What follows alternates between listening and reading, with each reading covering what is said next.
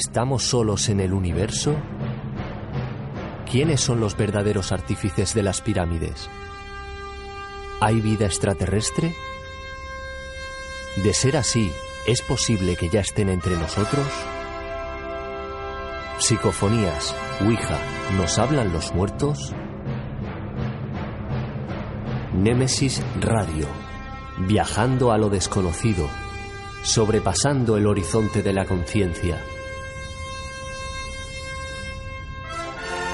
Programa dirigido y presentado por Antonio Pérez y José Antonio Martínez.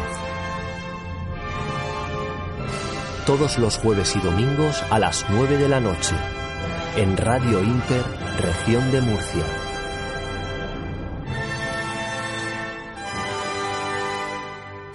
Némesis Radio.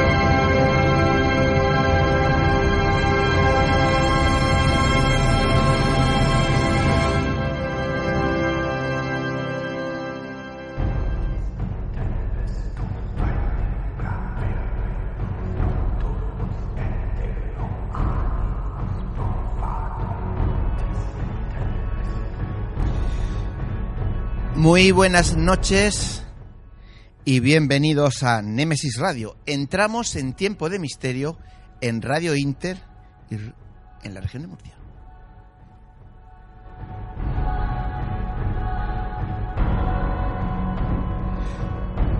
Para nosotros es un honor y un placer estar compartiendo este tiempo de misterio con todos vosotros.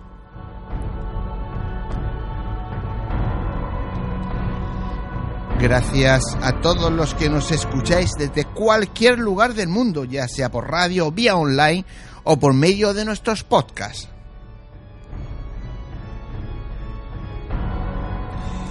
Por delante tenemos dos horas con muchos misterios y contenidos. No perdáis la sana costumbre de escucharnos. Quedaros con nosotros, no cambiéis el dial, que os va a merecer la pena. A los mandos técnicos de control, como siempre, bueno, ya son dos, ¿eh? Tenemos a Juanma Segovia y tenemos a David García Comariz. Como técnicos de control, bueno, Juanma ya ha demostrado que es un mago, David tiene que demostrarlo. Y ante los micrófonos, José Antonio Martínez. ¿Y quién nos habla? Antonio Pérez.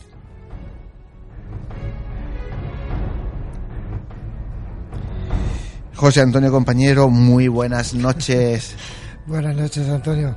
Buenas noches a todos los oyentes de Nemesis Radio. Eres muy duro, tío. ¿Por qué? Si lo que tenías que decirle a David que, que muy bien, que 10, que, que es un fenómeno aunque lo haga mal. No, no, no, sí, yo sé que es un fenómeno, ah, pero, pero en esta vida no vale, no basta solo con serlo, hay que demostrarlo. Nada, David, que no hay manera. bueno, pues que estamos aquí otra semana más. Eh, como ya pueden oír los oyentes, pues un poco afónico por estos eh, aire acondicionados, pero bueno, aquí estamos, pie de cañón y haciendo nuestro camino.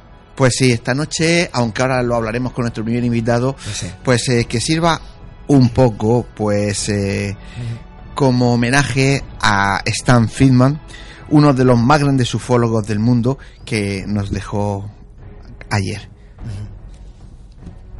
Y dicho esto, José Antonio, venga, vamos ya con... Muy bien, vamos eh, con lo que eh, vamos a hablar esta noche aquí en este, en este programa de NMS Radio.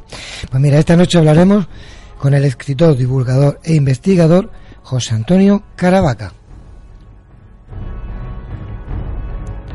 Seguidamente, de la mano de nuestro compañero Paco Torres, las noticias de Nemesis Radio, para ponernos al día de cómo está el mundo del misterio.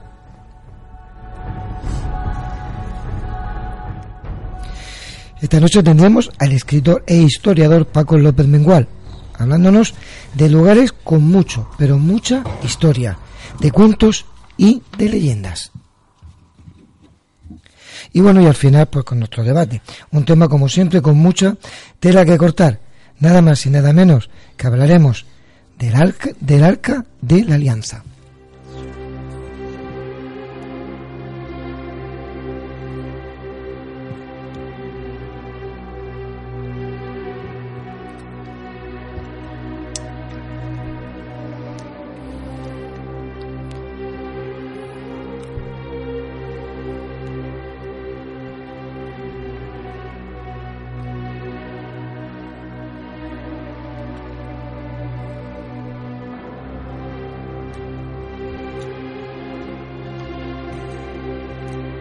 El camino es largo y está a punto de comenzar.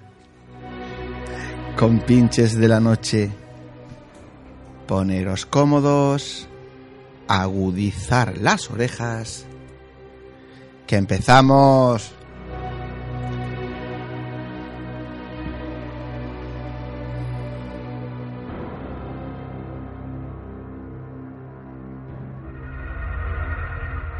Si quieres realizarnos una pregunta, cualquier duda o aclaración, toma nota de nuestro WhatsApp 642 632 502. Nemesis Radio, tu programa de misterio.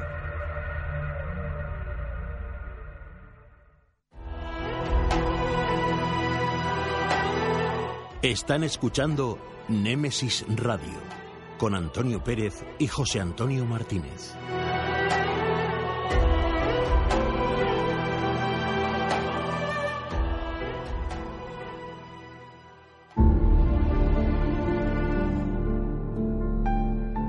Entrevistas, conocimientos, inteligencia, experiencia. Iniciamos la entrevista de la semana.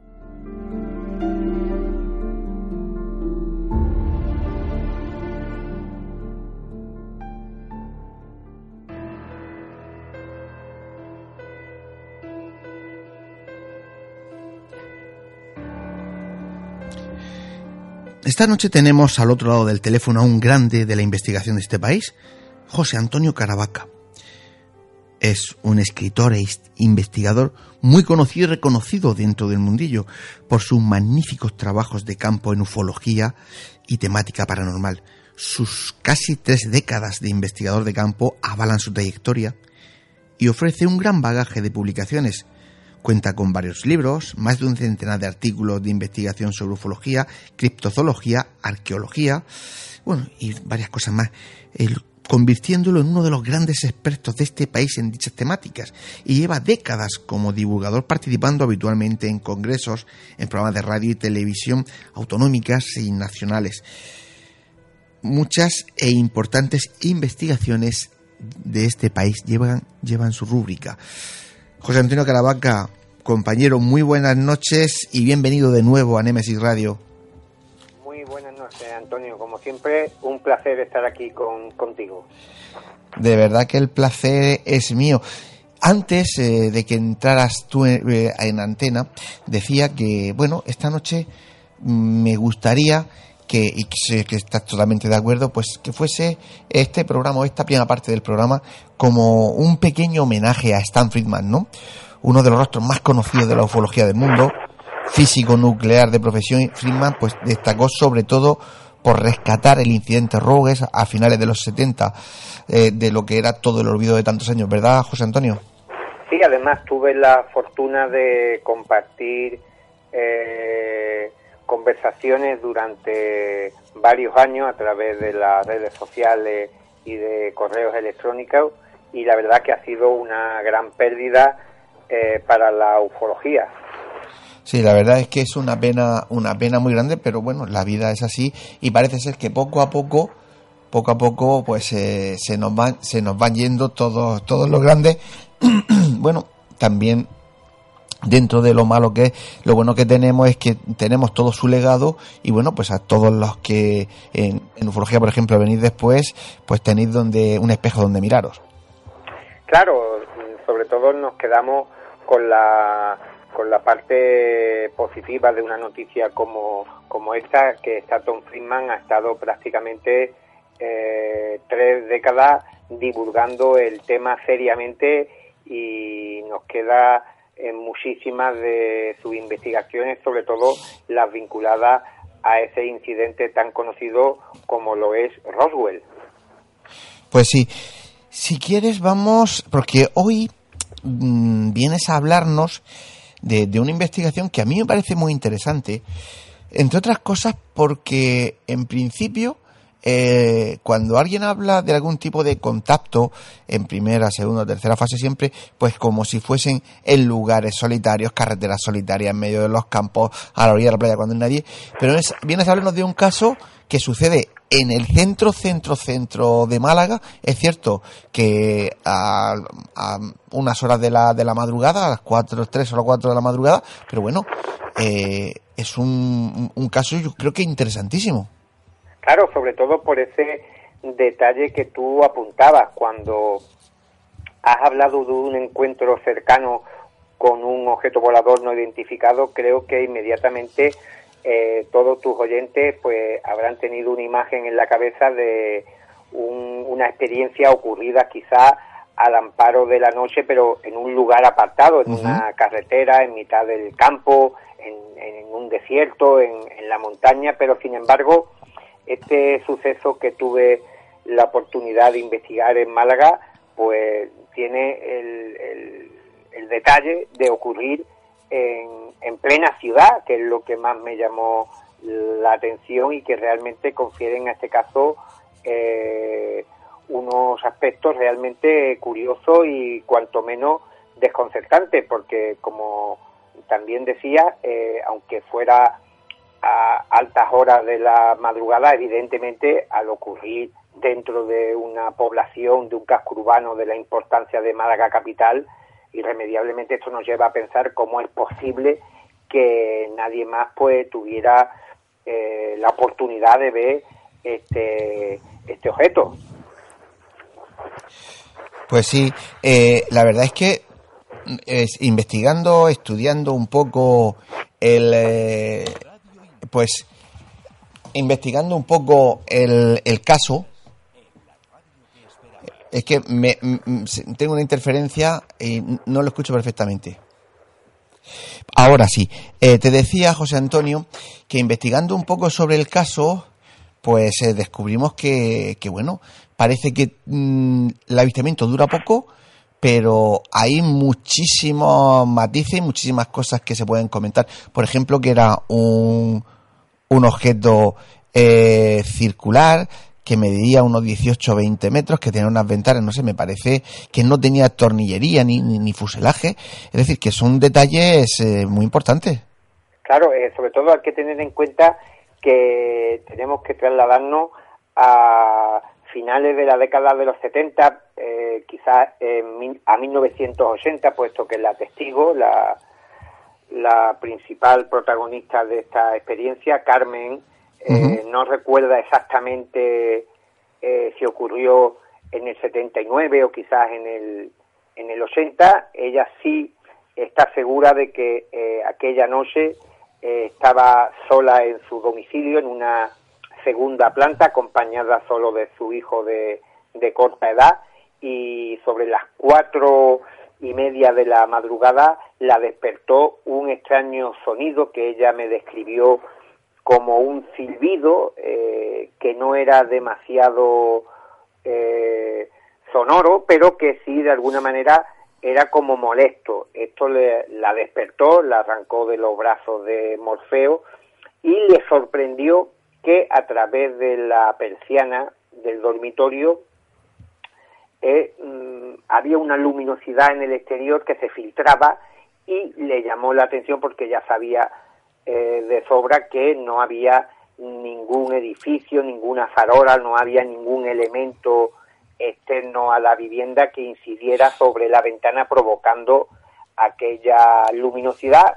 Se levantó, se dirigió hacia la ventana y cuál fue su sorpresa al levantar la persiana de contemplar que prácticamente a unos 85 metros de distancia de su, de su vivienda había un enorme objeto que ella me describe como en forma de, disco, mm, de apariencia metálica, oscuro, de un color oscuro, eh, como apuntaba, mm, sin ningún tipo de remache ni uniones, tenía una serie de ventanas en toda su periferia, en todo su perímetro y estaba situado eh, casi encima de dos viviendas de una sola planta que había en la calle de enfrente de donde ella residía. El tamaño era tan grande que la testigo dice que casi le impedía ver por completo las casas. Ella se quedó, imagínate,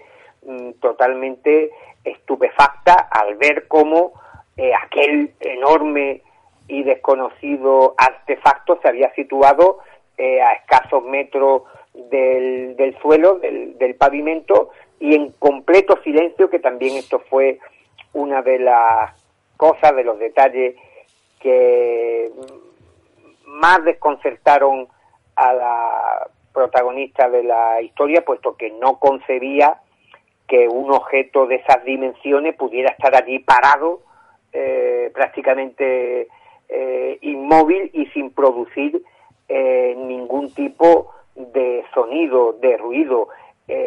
no había salido todavía de la sorpresa cuando a través de las ventanillas, que como digo estaban en toda la periferia de este disco metálico,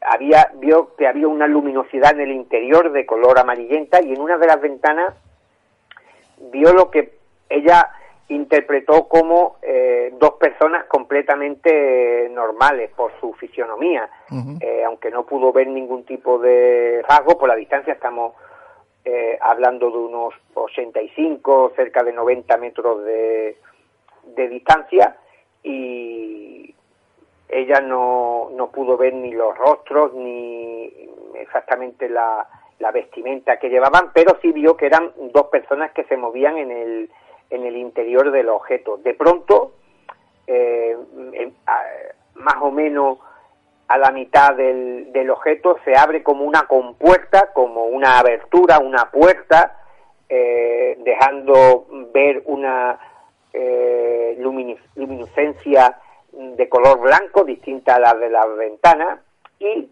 de pronto del objeto surge una enorme rampa. Eh, María eh, me dice que es, eh, Carmen, perdón, me dice que es enorme, que es un, una, una rampa que se extiende desde el objeto hasta casi tocar el, el suelo y hay que recordar que el objeto, el disco, estaba situado prácticamente sobre la, las azoteas de las viviendas de las dos casas que estaban cercanas al domicilio de, de Carmen y eh, de pronto del interior de aquel misterioso objeto surge un individuo, un humanoide, ella calcula eh, que podría rondar los dos metros de, de altura, que se desplaza como una persona normal por esta rampa hasta situarse en el mismo borde, no llega en ningún momento a pisar tierra y parece que está observando los alrededores prácticamente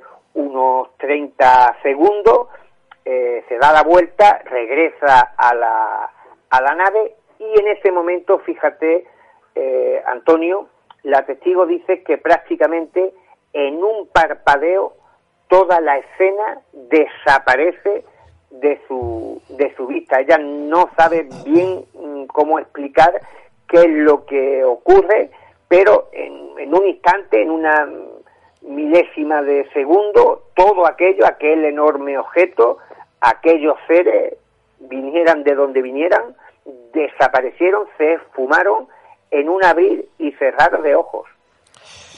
Pues José Antonio, eh, contando, describiendo cómo sucede eso, resulta que tú como investigador mm, de muchísimos más casos que yo, pues coincide muchas veces, ¿no? En que eh, los objetos no se van, no hay. Yo recuerdo que hay veces que dices es como si se apagara la tele, porque está aquí de repente un punto desaparece, pero muchas de las veces nos dicen no, no, es que desaparece delante de nuestras narices, con lo cual no estamos ante un objeto físico que por velocidad desaparece de nuestra vista, simplemente desaparece y eso llevaría a otra serie de explicaciones en las que tú trabajas hace tiempo.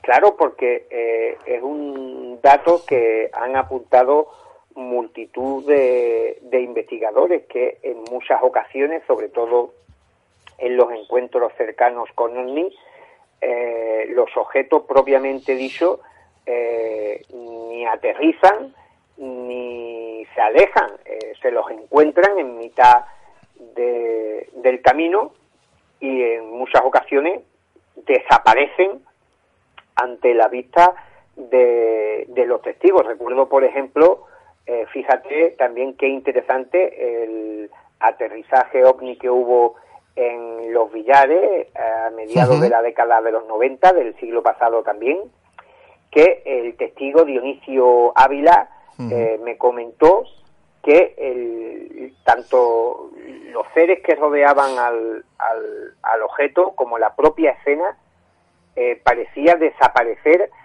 si él retrocedía un poco, incluso durante algunos momentos de su experiencia, aquellos seres cuando realizaban algunos movimientos desaparecían durante fracciones de, de segundo. Es bastante interesante y sobre todo desconcertante a la hora de poder evaluar la naturaleza del fenómeno que estamos encuestando, eh, que se produzcan este tipo de, de circunstancias que más bien parecen propias de un fenómeno psíquico que de un fenómeno enteramente mm, físico, pero evidentemente este tipo de incidentes en muchísimas ocasiones dejan evidencias físicas sobre el terreno o algún tipo de eh, secuela eh, sobre los testigos que indican claramente que se tratan de eventos reales, lo que todavía está por, está por dilucidar eh, a qué tipo de realidad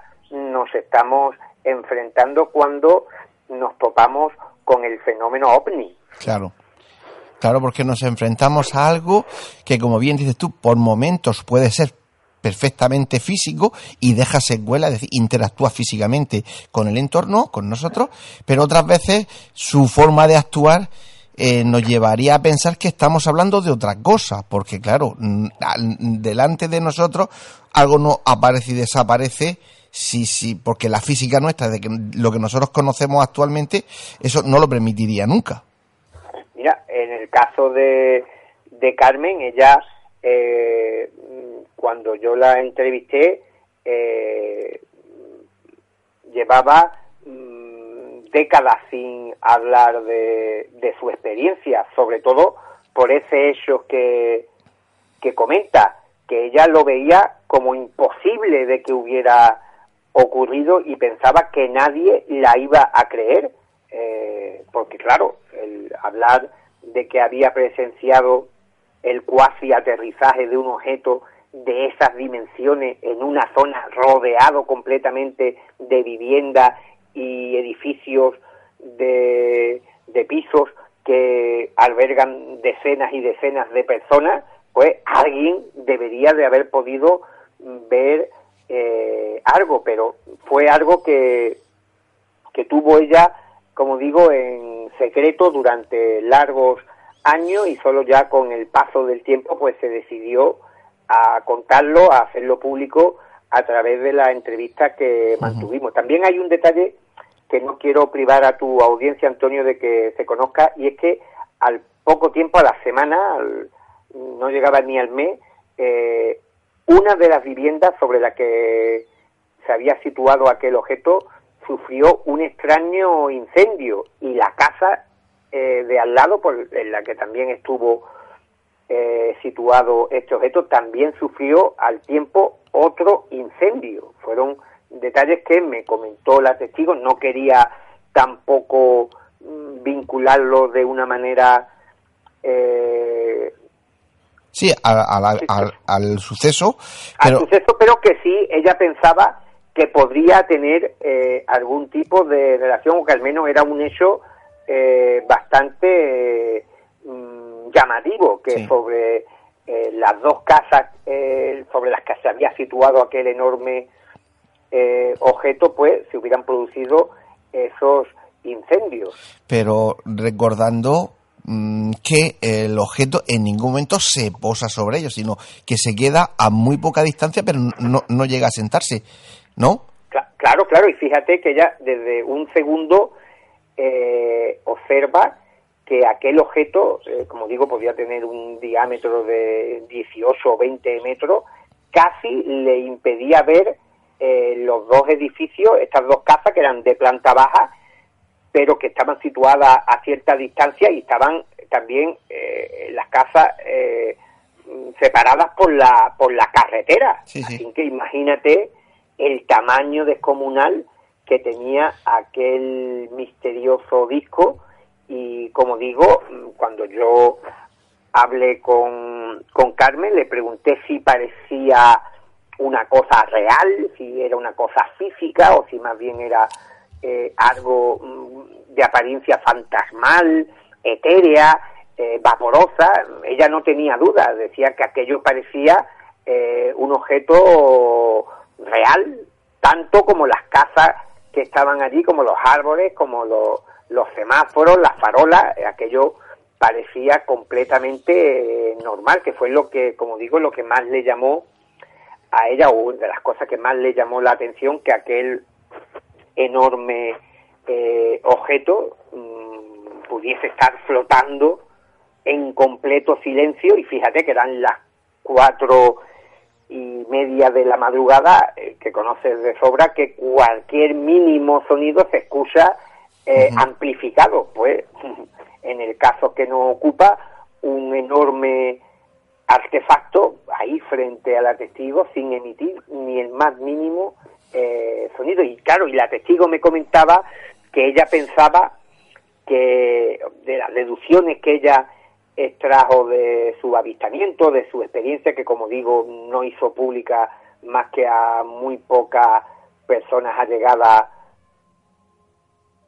íntimo, familiar, mm, ella me comentaba que el, el zumbido, aquel silbido que escuchó y que la despertó, mm, ella sospechaba que era una especie de llamada de aquellos seres, de aquellas entidades para que presenciaran eh, aquel aquel espectáculo. Sí, pero mm, eh, José Antonio, me llama mucho la atención, porque antes comentabas y relatabas lo que ella te cuenta, ¿no? Que se abre una gran puerta, hay ahí una rampa, que prácticamente, claro, imagino que una casa de dos plantas mínimo tiene siete u ocho metros de altura.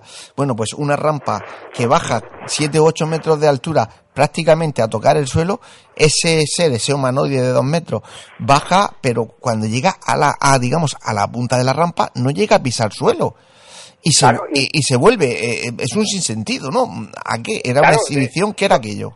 Claro, y, y, mm, propiamente la, la, testigo me, me, comenta que la rampa era enorme, eh, era gruesa y bastante mm, grande, aquel ser eh, que tampoco consigue ver mm, rasgos de, de, la, de la cara del, rostro, pero sí ve más detalle, obviamente, que la de eh, sus compañeros que estaban en el interior del, del objeto. Ella dice que iba vestido con un traje metalizado eh, ajustado que le cubría prácticamente mm, todo el, el, cuerpo y tuvo ese comportamiento eh, aparentemente contemplativo con la, con la calle. También eh, otro detalle interesante es que no pasó ningún vehículo, porque claro, estamos hablando de personas que estuvieran eh, observando la escena desde alguna ventana o desde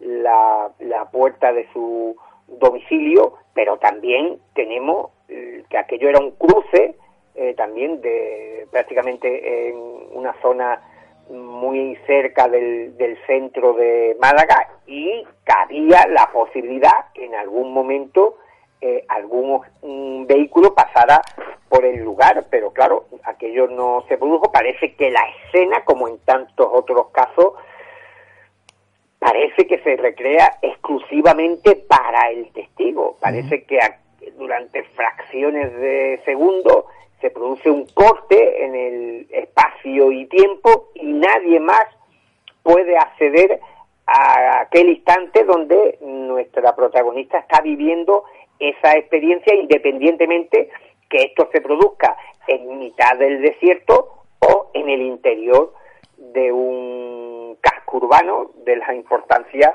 repito, del, centro de, de Málaga. Bueno, incluso yo creo que a nivel mundial, este es uno de los casos más llamativos eh, en cuanto a el proceder del, del, fenómeno en una zona tan tan habitada, pero también conoces tan el caso de los visitantes de, de dormitorio en que eh, muchísimas personas aseguran que reciben en su propio mm, domicilio mm, a estas extrañas entidades que atraviesan las paredes, cuales fantasmas victorianos, y los conducen al interior de sus naves. Y esto también ocurre en ciudades y en cascos urbanos muy habitados. Pues a relación de esto que me estás comentando en este momento, bueno, pues tú como investigador de campo, tantos años sabes que las apariciones de los no identificados generalmente están rodeadas de varias anomalías y alteraciones espaciotemporales. Eh, ¿Tu testigo, Carmen, en este caso, tuvo alguna cosa de esas? No, yo, yo le, le, estuve preguntando largos ratos sobre eh, el antes y el después de su experiencia, no solamente en esa misma noche o en días posteriores, pero ella realmente mm, no ha encontrado ningún tipo de, sentido ni explicación a aquello que vivió aquella madrugada. Para ella quizá, o del, relato que nos traslada la testigo, sí podemos extrapolar eso que, comenta, porque incidimos en el aspecto de que el, el fenómeno, aquel cuasi aterrizaje eh, parece más bien situarse en el, en el limbo entre dos realidades, la, la física y la parafísica, donde el espacio y, el tiempo pues no parecen transcurrir de la, de la misma manera. Hay otros incidentes también mm, ocurridos en, lugares eh, urbanos, en pues sobre todo hay un caso ocurrido en, en Bélgica, creo recordar, en Bilborde, que el testigo se levantó de madrugada y vio que en el patio de su chalet, que eran unos adosados, había una calle donde había varios de estos eh, unifamiliares, vio que había una extraña criatura con una escafandra, con una especie de recogedor, de aspiradora, de, de pala, un extraño artilugio y parecía que estaba amontonando hojas eh, secas y de pronto ante su atónita mirada aquel visitante nocturno comenzó a trepar la pared como si fuera eh, el hombre araña eh, andando normal, como si no existiese la, la, gravedad, como si la pared, el muro fuera una prolongación del suelo, eh, llegó a la parte alta del muro y, y él, el testigo sin poder verlo, porque obviamente ya estaba detrás del muro, él piensa que bajó el muro de la misma forma que lo había subido, pero por el otro lado, y vio despegar un disco. Eh, los investigadores eh, belgas inmediatamente pensaron que probablemente alguno de sus vecinos debieron de haber visto algo, pero como ocurrió en el caso malagueño, pues nadie vio nada. Pues sí, eh, estamos terminando, José Antonio.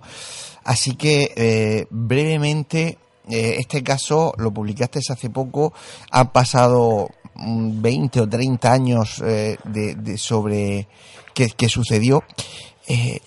tú al final que conoces tanta gente y has tenido tantos tantos encuentros con personas que han tenido, valga la redundancia, encuentros con, con estos seres, ¿con qué te quedas? ¿Cuál es la esencia de este caso? Bueno, hay que decir que eh, aparece en la revista eh, Año Cero Enigma de este mes de, mayo, donde hay imágenes y fotografías del, del lugar y del, y del objeto. Pues como, como dice, eh, la conclusión que podemos extraer de este caso es que la mayoría de los eventos ufológicos parecen transcurrir en porciones de realidad desconocida, eh, conllevan una serie de, factores anómalos, extraños, eh, absurdos, mm, ya lo apuntabas cuando decía que parece no tener sentido que una nave de esas proporciones eh, se aproxime tanto a tierra en mitad de una ciudad para que eh, uno de sus tripulantes mm, deambule por una pasarela, que fue lo que más que una rampa, fue una pasarela para exhibirse ante los ojos de la testigo y que probablemente este tipo de encuentros eh, buscan más bien el impacto sobre el, el testigo que una cuestión de análisis o de examen del entorno por parte de unos más que hipotéticos visitantes alienígenas. Estoy convencido de ello. Pues eh, ya no nos queda tiempo, así que solo recordarle a nuestros oyentes que sé, que me ha hecho un pajarito, que próximamente ah, mm, verá la luz tu última criatura, que es eh, un libro que próximamente va, a salir a la venta.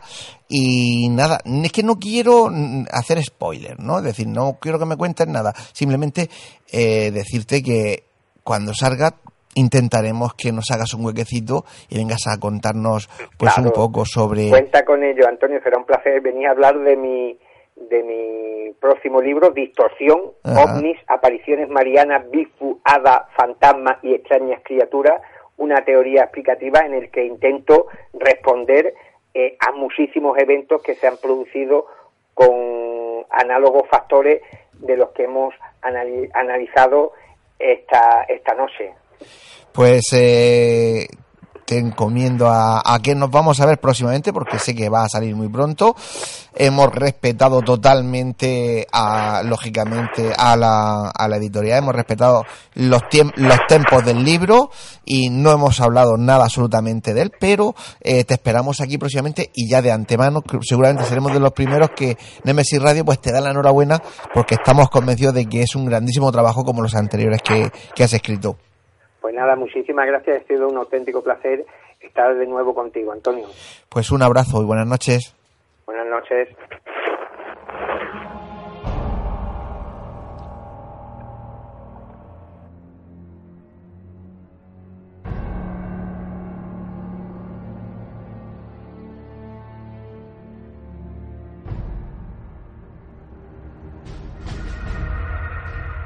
Si quieres realizarnos una pregunta, cualquier duda o aclaración, toma nota de nuestro WhatsApp 642 632 502. Némesis Radio, tu programa de misterio.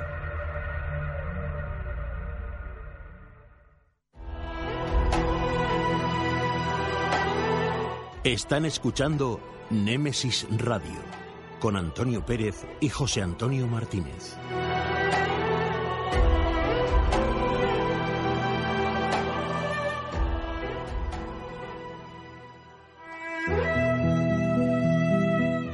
Las noticias de Némesis Radio.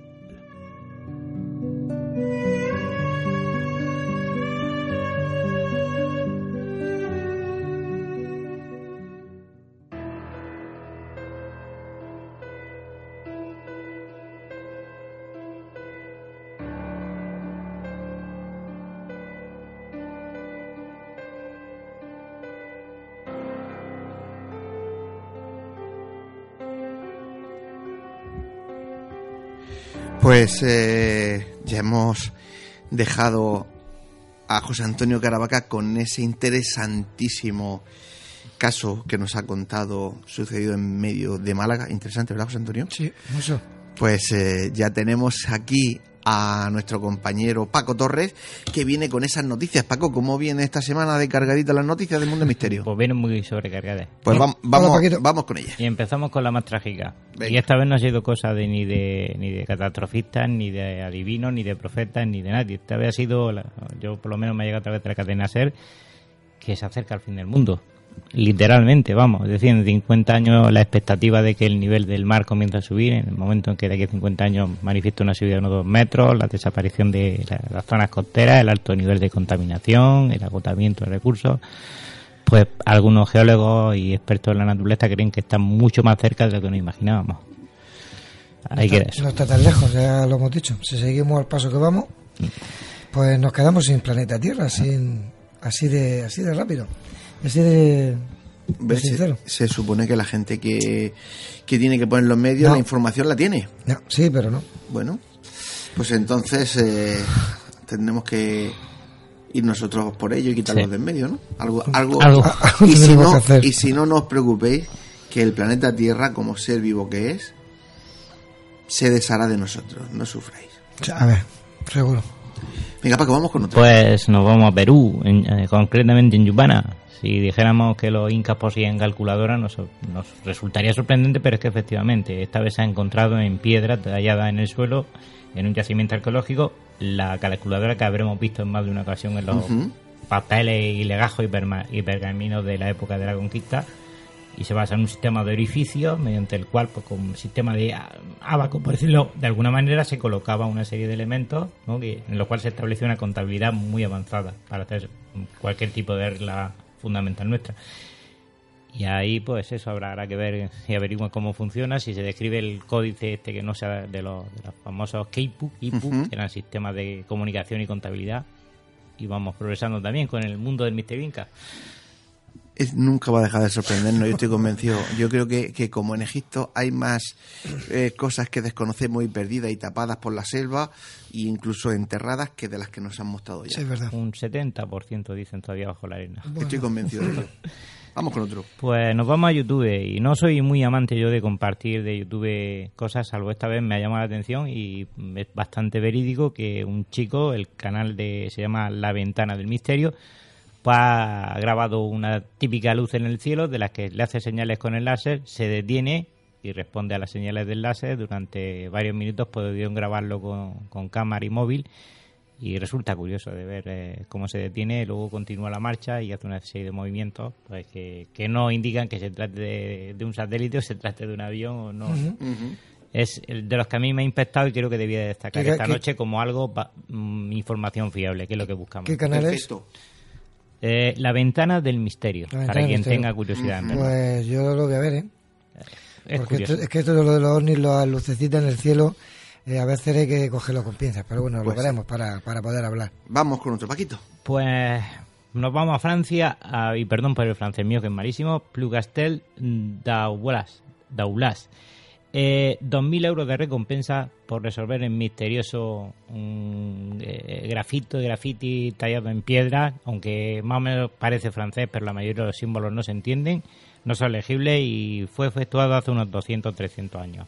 Pero no sabemos qué lenguaje es, no conocemos. Sí, el yo, tipo. yo lo he visto y particularmente he reconocido algunas letras de las nuestras, pero luego hay unos símbolos que se ven bastante o deteriorados, informes, no, no, no he visto en alta resolución, claro, siempre he publicado una foto, en- lo interesante sería ver en alta resolución y, y sin el sombreado este artificial que tienen las fotos. ¿Y la noticia en sí qué dice? Pues que son 2.000 euros de recompensa los que se ofrecen a quien descifre el enigma. O sea que Está bien. para el viaje te da, para los gastos y, Sí, sí, y más, y algo eh, más. te El, da. el problema es que si más de la mitad de las letras están desaparecidas o no se conocen, o pues eh, se puede, podrían ofrecer perfectamente 20.000 si es lo mismo. No Está lo bastante intacto. Ahora falta que alguien descifre qué son esos símbolos. Venga, una más. Pues si yo digo que quién es Stanton T. Friedman, pues a los españoles no nos sonará mucho, pero si recordamos que lo hemos visto en canales principales como, como uno de los que nos han contado mucha historia sobre Ro- Roswell y la, la ufología en general en, casos de, de Estados Unidos, pues tenemos que decir que por desgracia ha fallecido Ajá. y bueno, De- eh, siempre lo tendremos en esos documentales para que nos cuente, como él nos contaba muy bien, eh, detalles de Roswell, detalles de, de- del Área 51. De hecho, esta noche, eh, lo que pasa es que tú acabas de entrar, vienes de fuera, estamos dedicando el programa, es un homenaje a él, a Stan Friedman, Había que dar la noticia, no Sí. obstante, te- creo, Está creo bien, que que ha fallecido.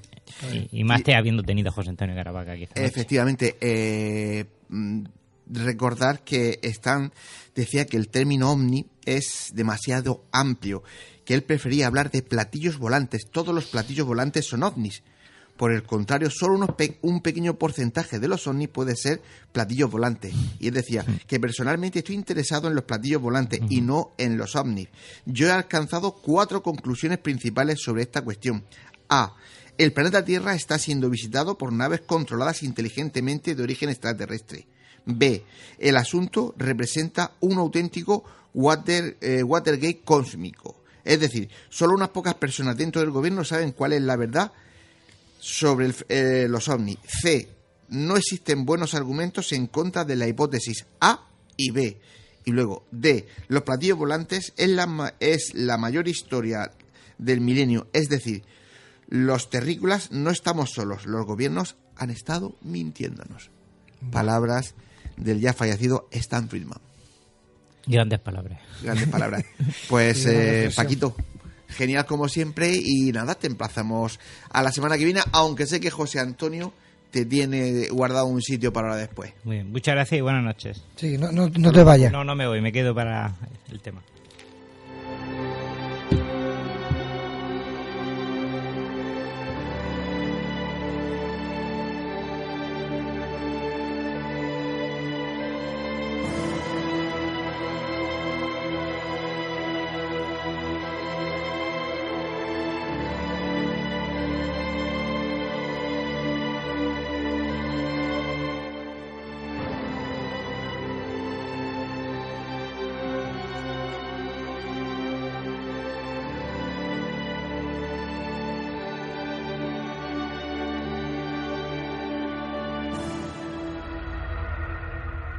Quieres realizarnos una pregunta, cualquier duda o aclaración, toma nota de nuestro WhatsApp. Está en un pelín. 642 Espeso.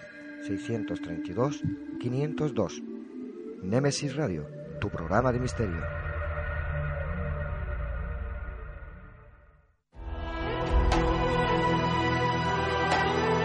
Están escuchando Némesis Radio con Antonio Pérez y José Antonio Martínez.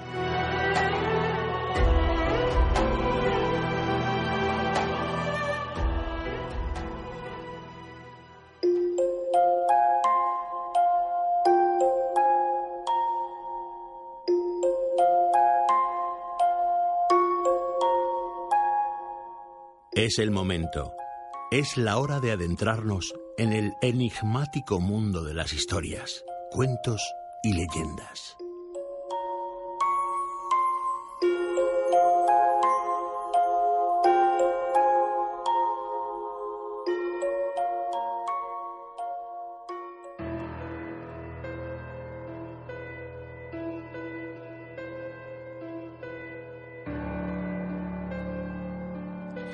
Pues eh, ya tenemos al otro lado del hilo telefónico al escritor, historiador eh, Paco López Mengual. Un lujo para nosotros poder contar de vez en cuando con él. Con él vamos a hablar de lugares con mucha historia, cuentos y leyendas de nuestra región. Paco, muy buenas noches y bienvenido de nuevo a Nemesis Radio. Muy buenas noches, encantado de estar de nuevo con vosotros. Pues eh, te puedo asegurar que, que encantado estoy yo porque eh, tenemos a una de las grandes eh, eminencias y una de las grandes plumillas de, aquí de la región con muchísimos libros y muchísimos pues artículos y bueno muchas participaciones en muchísimas cosas de literatura. Paco, hoy vienes a contarnos la historia del mítico ficus de la Plaza de Santo Domingo, ¿verdad? Pues sí, eh, sabes que hace bueno un par de años eh, saqué un libro que se llama Un paseo literario por las calles de Murcia. Sí, señor. Un libro que lo he planteado como un paseo por, por la ciudad y que precisamente eh, lo comienzo ese paseo en la Plaza de Santo Domingo junto al que para mí es uno de los de los grandes símbolos de la ciudad, ¿no? El ficus, el árbol de Santo Domingo, ese gigante de madera y de hojas que tenemos en el centro de la ciudad y que ahora mismo lo tenemos un poco pachucho porque sabes que hace año y medio sufrió un terrible accidente, ¿no? Sí, sí. Eh, ese, ese árbol eh, está custodiado por eh, la escultura del hombre que lo plantó, de, de Ricardo Codorniu y Estárico, el apóstol del árbol, que está en una, eh, en una estatua junto a su árbol, está acompañado en una estatua que le hizo Pepe Planes, el gran escultor de, de Espinardo, en el que aparece su bisnieta con él. Una, una mujer que precisamente ha muerto no hace mucho, mucho tiempo, hace unos meses. Era una mujer muy conocida en Murcia porque eh, era Pilar de la Cierva, la camarera de la Virgen de la Fuensanta. Ujú. Eh, este, este árbol fue plantado por este, por este hombre, por Ricardo Codorniu, que tiene también una, una gran historia, ¿no? Él era un muchacho que ya desde, desde niño dejó a un lado el- la dedicación que su familia hacía la política, hacia los negocios.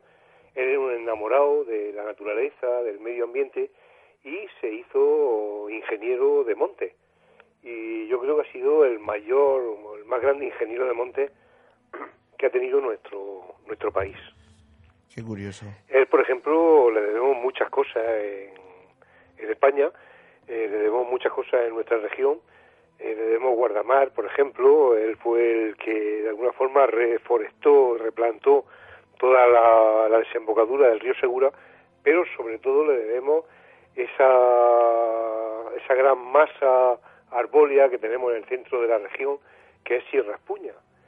Él es el padre de Sierra Espuña, él coge Sierra Espuña a finales del siglo XIX, siendo una serie de montes pelados, y eh, lo replanta totalmente de una forma mm, ejemplar, hasta el punto que aún hoy día en, en muchas de las facultades de ingeniería de montes de Europa se sigue estudiando sus tratados sobre reforestación.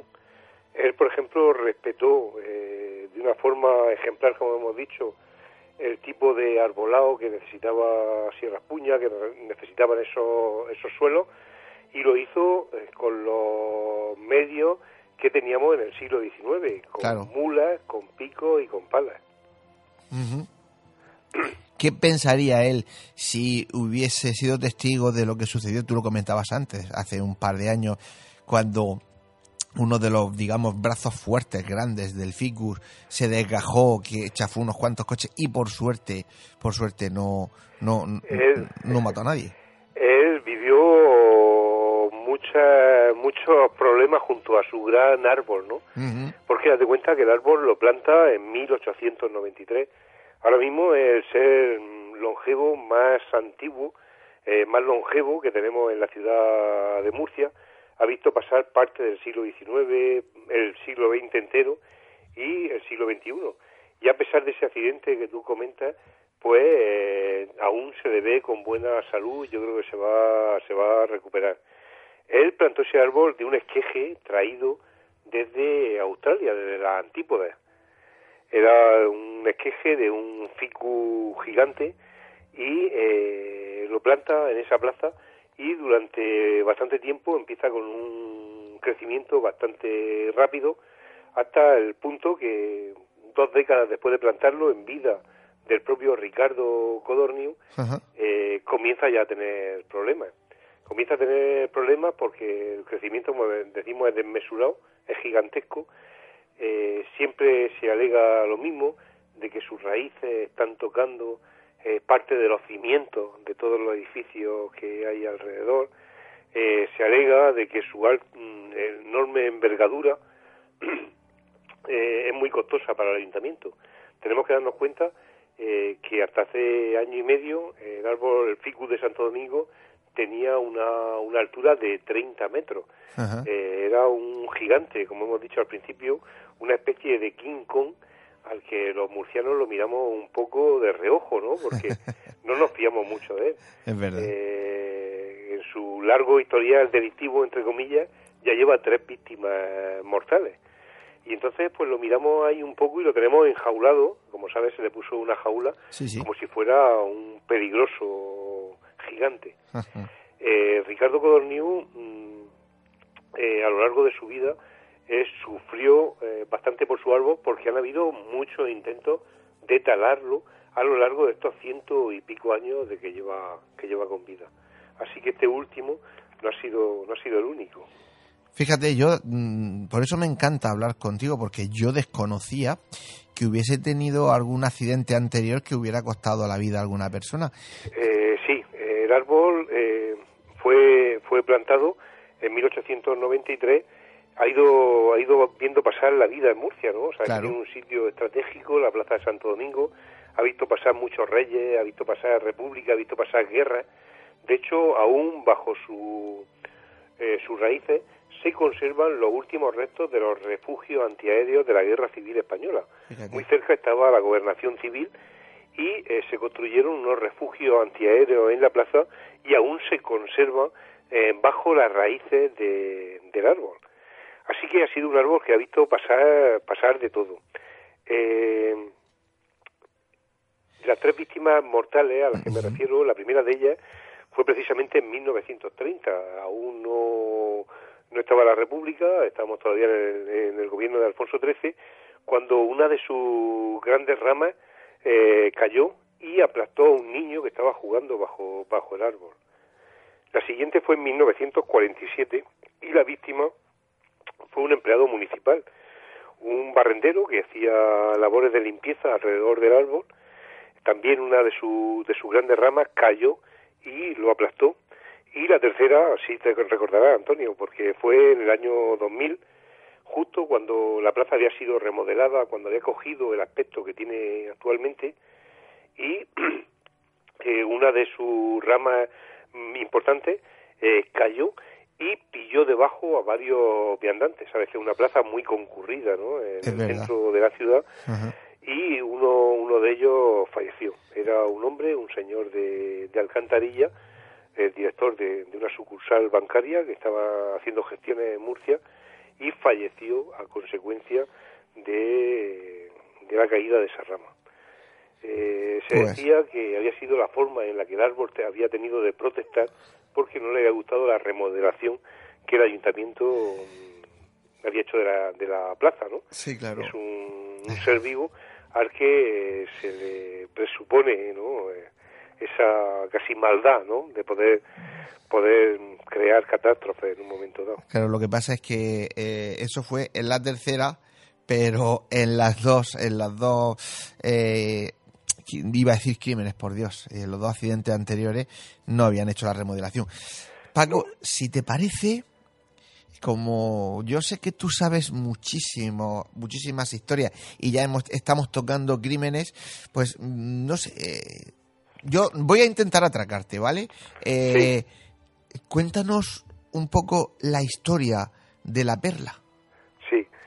Quieres termino te- termino con esta de Por supuesto, yo pensaba que estábamos porque no terminando. hemos hablado de este último accidente. Venga, vamos con él y Este después último la accidente después se remodeló y a partir de ese de ese de ese accidente que tuvo eh, sabes que hace año y medio aproximadamente eh, tuvo también una, una gran caída y fue cuando se le colocó al árbol esa especie de pérgola alrededor, esa especie de jaula eh, que nos recuerda a King ¿no? A ese gigante, a ese mono gigante africano, pero a pesar de eso volvió volvió a hacerlo y fue año y medio cuando un mediodía eh, soltó la rama más alta que tenía, eh, cayó y fue rompiendo por efecto dominó las ramas que iba pillando a su- mm, en su caída.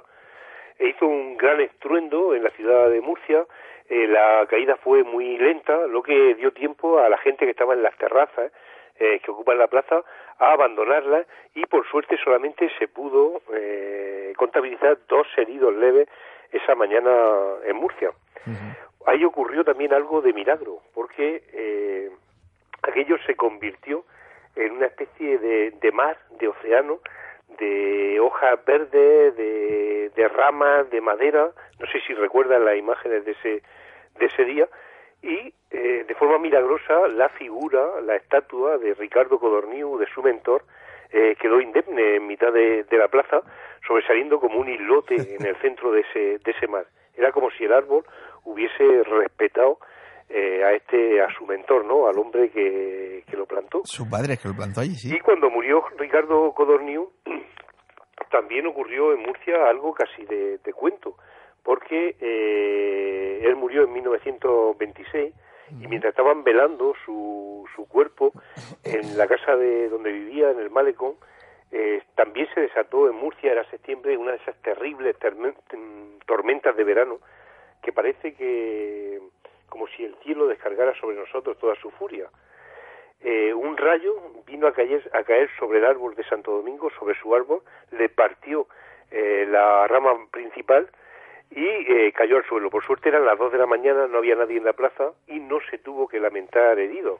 Pero al día siguiente sí que decían los periódicos que había sido la forma en la que la naturaleza había tenido de manifestar su rabia y su dolor por la muerte del que había sido su mejor mentor en Murcia, Ricardo Codorniu y Estárico. Pues la verdad es que eh, historias y leyendas nunca, nunca van a faltar a cualquier acontecimiento y esa, pues que la verdad que queda muy bien.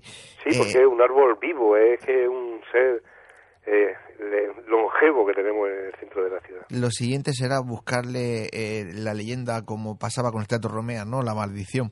la maldición. Eso será más adelante. Ahora, ya lleva, ya lleva tres, tres muertos. Efectivamente. Eh, Pero si quieres que hablemos de muertos, podemos hablar también del crimen de Hostal la Perla. Venga, vamos a hablar de la Perla. Sí, no está muy lejos de allí. En ese libro que te digo, en ese paseo literario, eh, sabes que yo hago recorridos con la gente y voy llevando desde esta plaza de Santo Domingo hasta la plaza de Santa Catalina contando historias. Sí, señor. Y por supuesto, una de las historias que cuento es la del Hostal La Perla. Para eso nos desplazamos siempre hasta la calle Sánchez Madrigal. La calle Sánchez Madrigal es una pequeña calle peatonal que existe detrás de la iglesia de San Bartolomé, una iglesia que cuando ocurrió el crimen de la Perla, que fue en 1893, se llamaba de otra forma se llamaba eh, calle Pórtico de San Antonio, porque era una calle porticada y que tenía una pequeña hornacina con un, con un santo. Allí estaba uno de los, de los lugares de hostelería más famosos de la ciudad de Murcia, que era la Perla Murciana, el hostal La Perla Murciana, que estaba regentado por un matrimonio.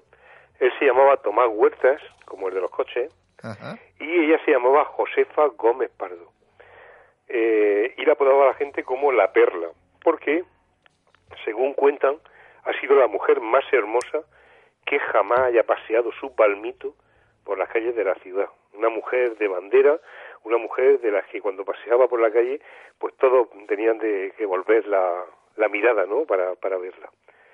El matrimonio se llevaba bastante mal. Eh, él era, Tomás era un hombre muy celoso, era un hombre también aficionado al juego, a la bebida, así que las broncas en el matrimonio pues eran, eran monumentales, ¿no? Y frecuentes. Y de ese establecimiento, de ese balcón que ocupaba eh, el Hostal La Perla, pues salían continuas disputas entre la pareja. Eh, un día la Perla se enamoró perdidamente de uno de los clientes del hostal, él se llamaba Vicente del Castillo, era un hombre de Albacete, funcionario de Hacienda que trabajaba en Murcia y que tenía su residencia en el hostal de, este, este, matrimonio. Eh, ellos se enamoraron y vivieron una, durante meses una pasión, una relación pasional, secreta, sin que nadie eh, se enterase. Y eh, como las disputas iban a más dentro de ese matrimonio, pues decidieron ponerle fin a, ese, a esa pareja y decidieron ponerle fin a ese matrimonio eh, con lo, como se hacía entonces, porque no existía el divorcio, Antonio. Sí, sí. Eh, así que decidieron envenenar al marido. Ese era el divorcio de la época. Sabes que en toda la zona mediterránea ha habido una gran tradición de, envenenamiento. Ya los Borgia, por ejemplo, sabes que utilizaron, que eran valencianos, sí, señor. Eh, que llegaron algunos de ellos a Papa, pues utilizaron el veneno como arma política. Así que eh, en el Levante español ha habido una gran tradición de, envenenamiento. Ellos deciden envenenar a la pareja, los amantes deciden envenenar al marido para quitarlo de en medio y eh, Vicente del Castillo, eh, el amante, se traslada a una farmacia que hay muy cerca de ese lugar donde estábamos diciendo, donde estaba el Hostal La Perla, que es la farmacia que aún existe de Ruiz Seiker. Sí, señor. que conocemos todos eh, en esa plaza, y ahí compra estricnina. La estricnina es un veneno eh, en polvo, un veneno que tiene la ventaja de que es muy efectivo, quien lo toma en pocos segundos está listo de papeles, es muy, muy eficaz, pero tiene la desventaja de que tiene un sabor muy, muy amargo y que eh, al tomarlo enseguida la persona sufre contorsiones muy graves, eh, tiene se retuerce en el suelo como una como una culebra. El día que iban a cometer el crimen, que era un sábado, eh, después de comer, el marido quería ir a, a un estreno que había en el Romea, estaban todos los comensales comiendo en una de esas grandes mesas donde hemos visto las películas, ¿no? Con todos los comensales comiendo alrededor, cuando él pidió el, el veneno, el perdón, el café, y eh, la, la, perla al escuchar que quería café se fue a la cocina y en el café del marido le echó unos polvetes de trinina. Se lo sirvieron, él le dio un primer trago a ese, a ese café, pero notó el sabor amargo, eh, dijo que no tomaba más, ella diciéndole tómalo, que está como siempre, pero no quiso más, se puso el abrigo, eh, bajó las escaleras y ya empezó a sentirse mal hasta que en la puerta cayó desplomado al suelo, retorciéndose como una serpiente por los dolores. Los vecinos llamaron a la mujer, ella bajó con el amante, que se hicieron los sorprendidos, bajaron con ellos todos los, los comensales que habían en el hostal, pero arriba quedó Francisca, eh, una niña que era la sirvienta de la casa. En aquellos años el café era un artículo de lujo que solamente las clases más pudientes podían consumir y al verse ella sola con la media taza de café que, que se había dejado el marido, pues eh, se la bebió y cuando subieron ya con el cadáver de marido encontraron ya a la sirvienta también retorciéndose en el suelo con los mismos síntomas y murió a los pocos segundos. Eh, esa misma tarde, eh, al ver la policía que habían habido dos muertos con los mismos síntomas, detuvieron a la perla, que confesó y al día siguiente detuvieron a Vicente del Castillo. Fue uno unas sesiones de juicio muy seguidas por toda la prensa eh, sensacionalista de la época, por toda la gente. Se celebraban en el Almudí, que era donde estaba la audiencia provincial, y se dictó una de las sentencias más machistas que se han dado en España, porque condenaron a Vicente del Castillo, al amante, a cadena perpetua, y a la perla la condenaron a muerte. El ayuntamiento hizo una petición eh, al gobierno diciendo que le conmutaran la pena pero el gobierno alegó de que había muchos envenenamientos de maridos por todo el levante español y que querían dar un escarmiento. Un escarmiento, sí. Y eh, en octubre de 1898 tienen que ejecutar a la perla que estaba condenada a muerte y la ejecutan en Murcia, la ejecutan en el solar en Ronda de Garay, en lo que en el solar donde hoy está el Hotel Siete Coronas, ahí ejecutan a esta a esta mujer ante 12.000 personas que se presentan para ver la, ejecución.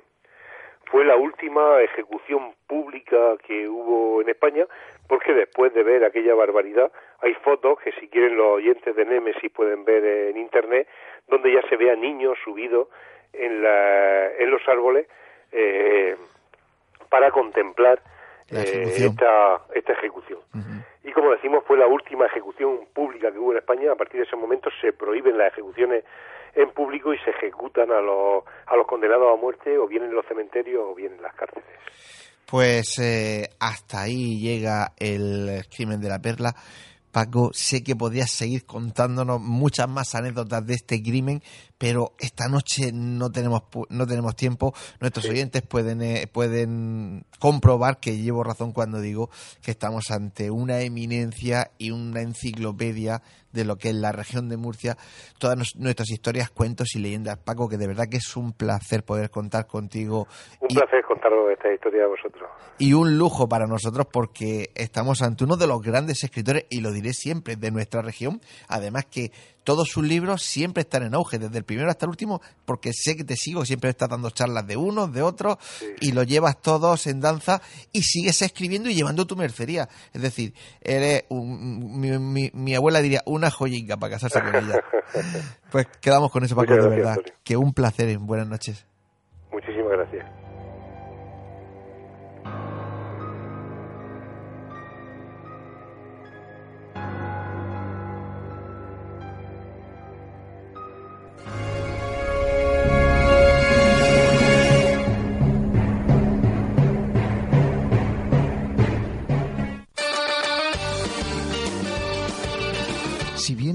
La meseguera se siente.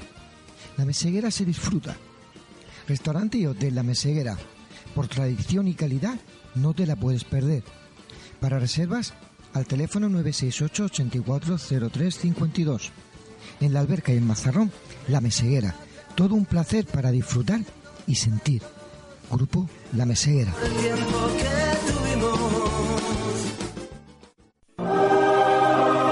Fotos Orión hay momentos importantes en tu vida que no puedes dejar pasar. Inmortaliza tu evento en fotografía y vídeo con Fotos Orión. Porque las cosas especiales solo ocurren una vez. Fotos Orión. Profesionalidad y confianza. Calle La Gloria, número 32, frente a Antiguo Tornel, La Alberca, Murcia. Teléfono 868 94 30 13. Te proponemos el plan perfecto para esta noche. Una cena en restaurante Llaveo donde disfrutar de su cocina tradicional pero innovadora. Y para continuar la velada con tus copas, Café Lounge Kaizen. La combinación perfecta la tienes en restaurante Llaveo y Café Lounge Kaizen. Llaveo en Plaza del Casino y Kaizen en Calle Mayor 30, La Alberca. Te esperamos.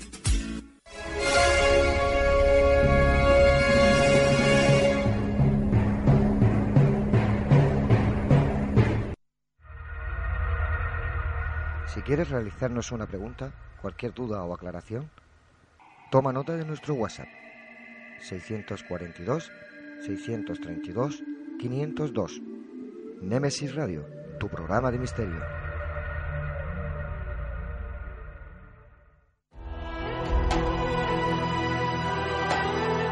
Están escuchando Némesis Radio con Antonio Pérez y José Antonio Martínez.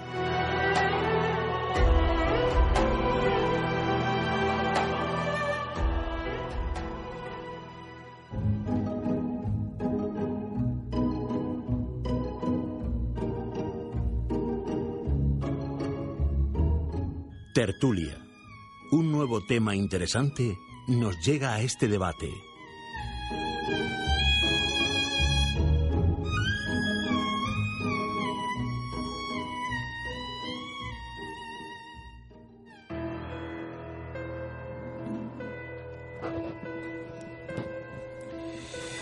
Bueno, pues ya estamos eh, en tiempo de debate. Hoy, pues como siempre, un tema con polémica y del que se ha escrito y se seguirá escribiendo mucho durante pues mucho tiempo. El Arca de la Alianza. ¿Existió realmente ese denominado Arca de la Alianza? ¿Qué es el Arca? ¿Para qué servía? ¿Dónde está?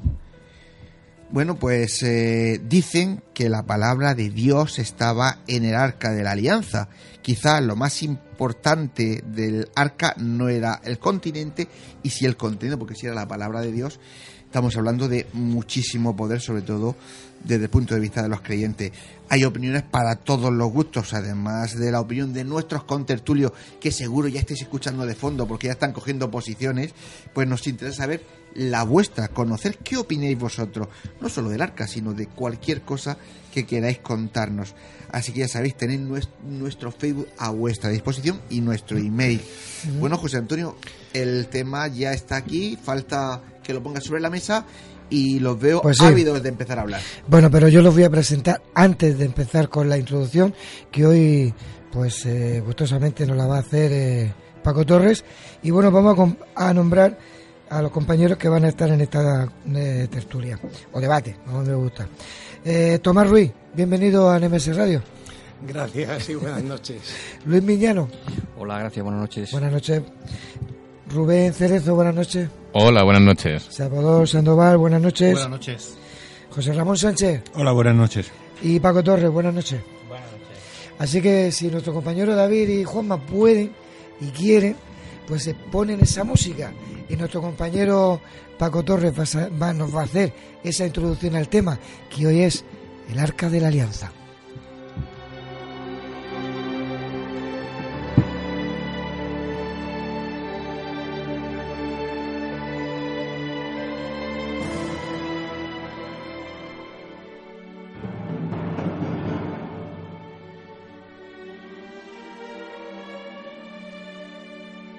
Hoy comenzamos este nuevo programa con la mente puesta en el célebre arqueólogo cinematográfico Indiana Jones.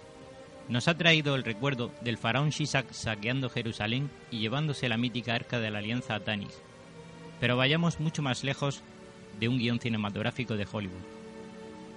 Cuenta el libro del Éxodo que Moisés arrebató su pueblo de la esclavitud del faraón de Egipto y lo internó durante 40 largos años en el desierto del Sinaí para prepararlo en su asentamiento sobre la tierra prometida, Canaán. Pero necesitaba un arma poderosa donde proteger las sagradas piedras donde Yahweh grabó los diez mandamientos y otros artefactos sagrados. Y además proteger al pueblo de Israel en unas tierras inhóspitas y peligrosas. Un arca de madera recubierta de oro, transportada de manera segura, ayudó a causar graves daños entre propios y enemigos que se les interponía con sus poderes. Pero no sería más que una parte del largo periodo que recorrería por su bagaje por los países de la Biblia. Asentada en el Templo de Salomón, acabará desaparecida por segunda y definitiva vez. El transcurso de los siglos no hizo más que crecer el mito y albergar la esperanza de muchos estudiosos de encontrarla algún día. Su desaparición había quedado envuelta en un halo de misterio. ¿Cómo era posible que la más preciada reliquia de Israel no hubiese dejado el más mínimo testimonio de su posible destrucción? Tampoco de su destino. Israel no lloraba su desaparición en los libros finales del Antiguo Testamento, pero sí la destrucción del templo. El enigma viajó más allá de un simple mito. Babilonia, Etiopía, Europa, Egipto o la misma Jerusalén. ¿Guardan el sagrado artefacto divino o simplemente se trata de una manera de explicar la caída de las arrasadas murallas de Jericó y tantos acontecimientos?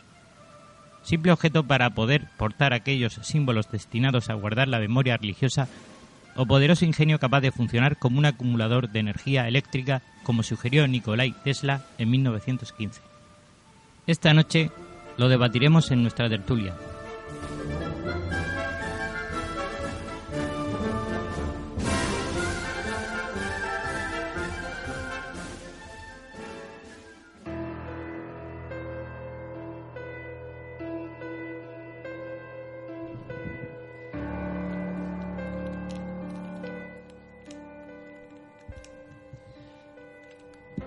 Bueno, pues puesta encima de la mesa la introducción, ¿quién es valiente que quiere empezar? Ahora le doy el paso a Paco. ¿Paco? Venga, pues. Pues en primer lugar, mm, mi punto de vista, esta noche estamos, yo creo, para mostrar un poco el, el aspecto personal, que yo creo que ya hemos leído bastante a, a teóricos por ahí, y yo le veo a todo esto una trascendencia histórica al arca en sí, como algo importante que nadie tiene en cuenta, que es un factor propagandístico.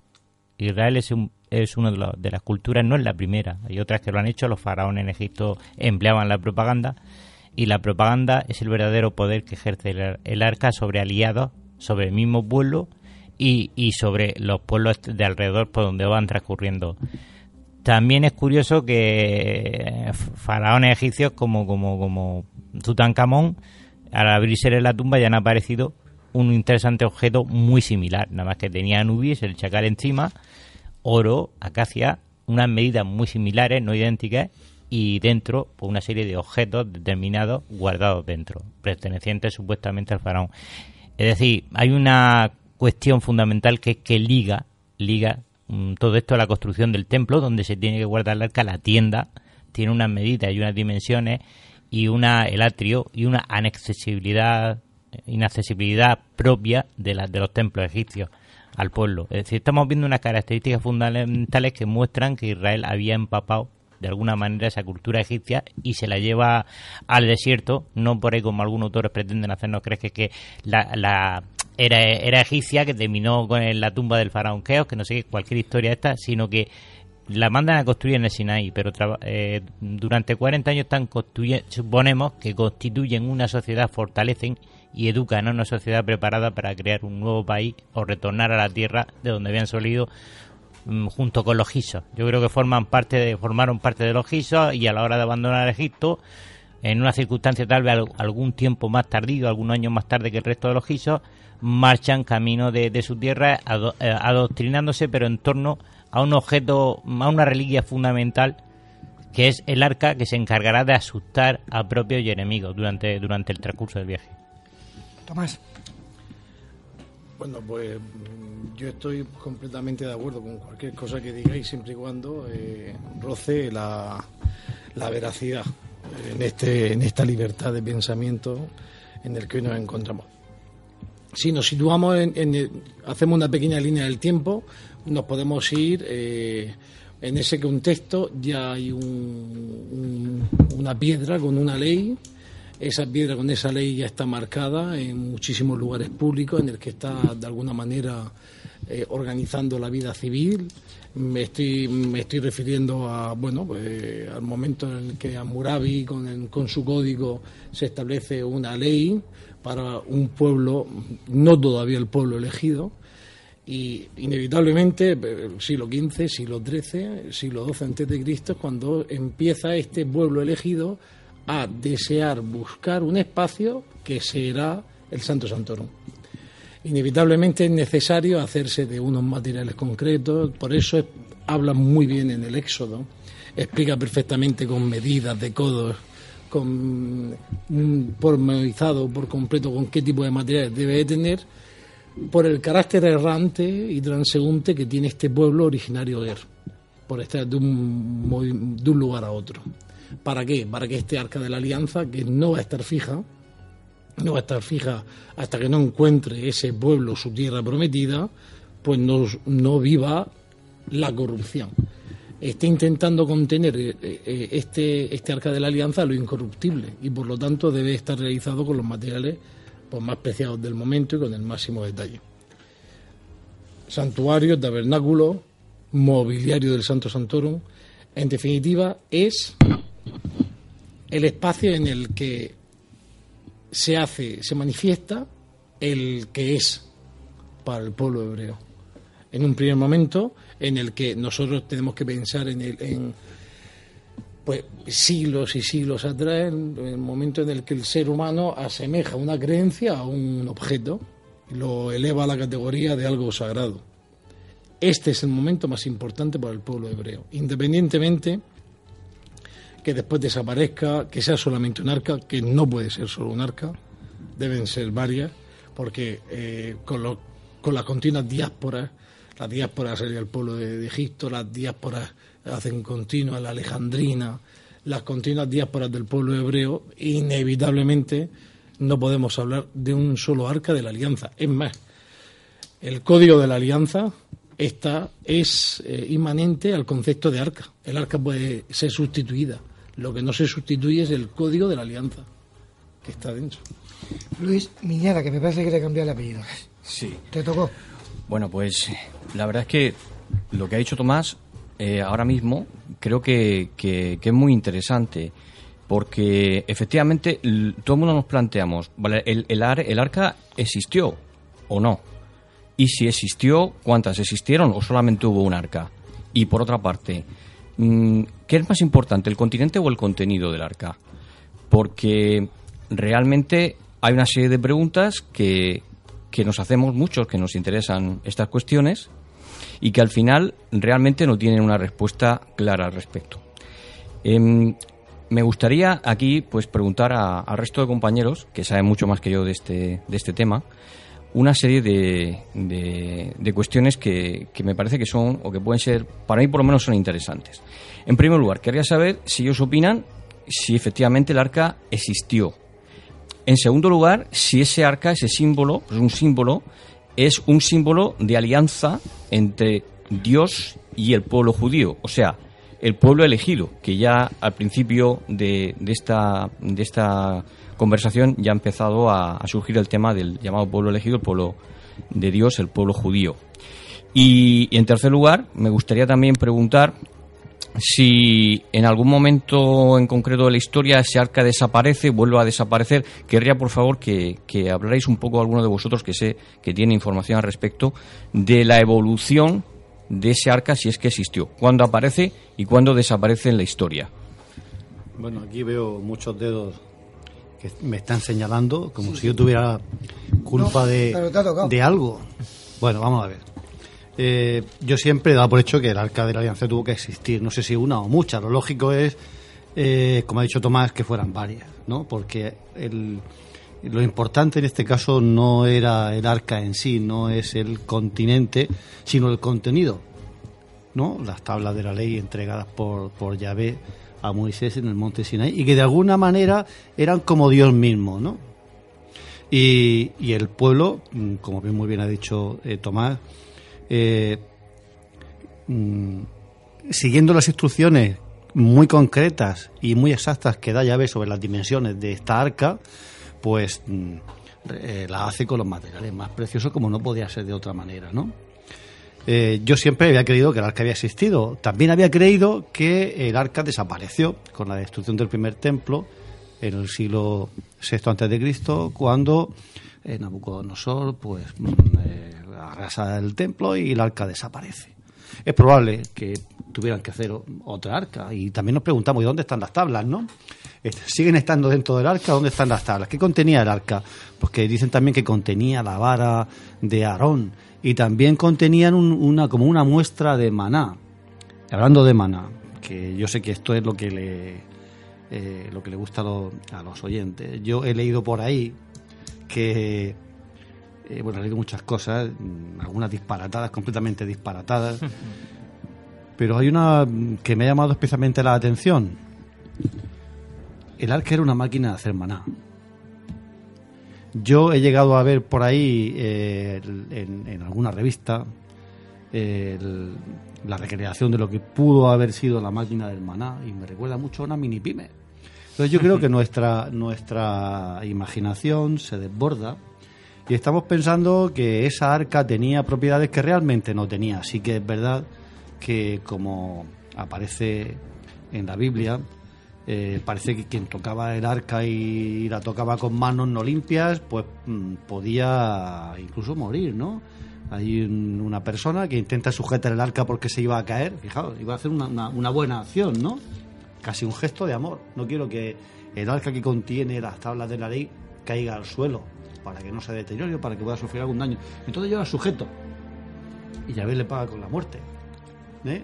Por haber, por haber sujetado en fin, son historias extrañas que yo creo que no hay que interpretar como si fuese ciencia ficción. Se ha dicho que, que la, el arca de la alianza era una especie de transmisor por el que Moisés se comunicaba con los dioses superiores, una especie de extraterrestre a quienes llamaba cuando lo necesitaban.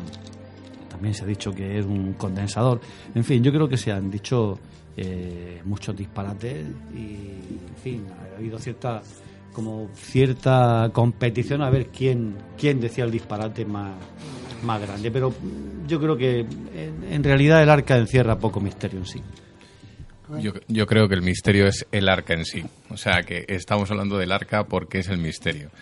Eh, misterio en todos los sentidos, en el tema teólogo, ético, religioso, moral, físico y, bueno, pues todos los que nos podamos poner encima. Es cierto que tiene una vinculación directa con, con toda la, la, base, supuestamente eh, base religiosa, pero al mismo tiempo también tiene una, una realidad, y es una realidad científica, es decir, si realmente el arca era radiactiva, si realmente estuvo dentro de una pirámide, si realmente era una máquina de generar energía, si realmente era una pequeña mini pimer que tampoco se descarta y que también creo que podría haber sido, pero claro, entonces la mini pimer que llevaba las instrucciones en, las tablas de la ley me parece un poco heavy, ¿no?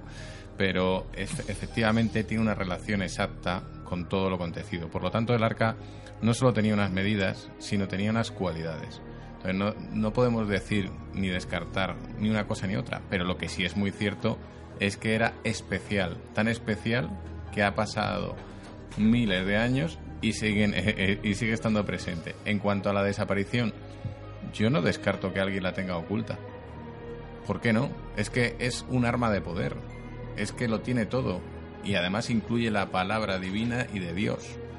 Quien, de hecho, eh, sin ir más lejos, Hitler la estuvo buscando porque con su esoterismo pensaba que si tenía el poder del arca podría ganar la, Segunda Guerra Mundial. O sea, es que es muy heavy. O sea, es que esto es muy fuerte. Y al mismo tiempo, no solo es eso, sino que decían que aquel no solo que la tocaba, sino que la aperturaba, morían todos los que estaban alrededor.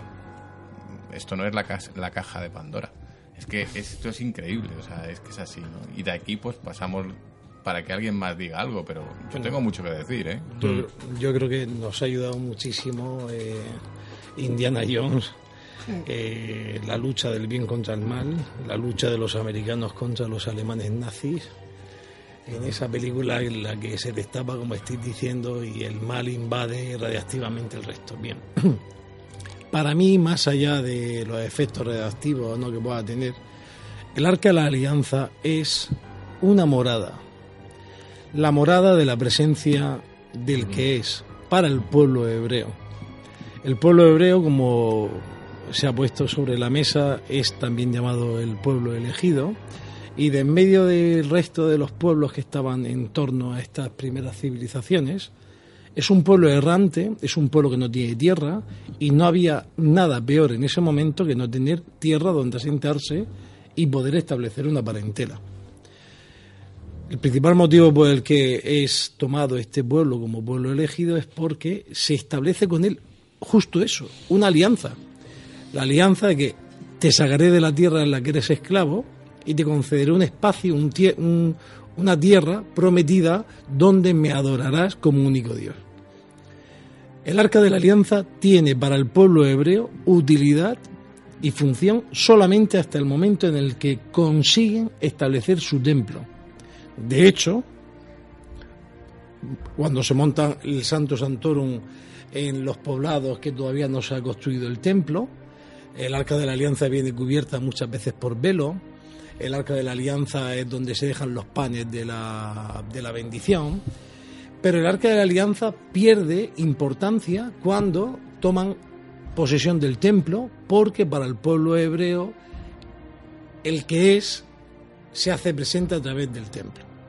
A partir de ese momento, el arca de alianza como tal deja de tener importancia y dentro del Santo Santorum cobra, vital importancia. Las escrituras, eh, la Torá, el Talmud, eh, los restos de, que significativos del Pesach, de la Pascua judía, el hueso, eh, lo que está recordando al pueblo cuando hace su huida de Egipto.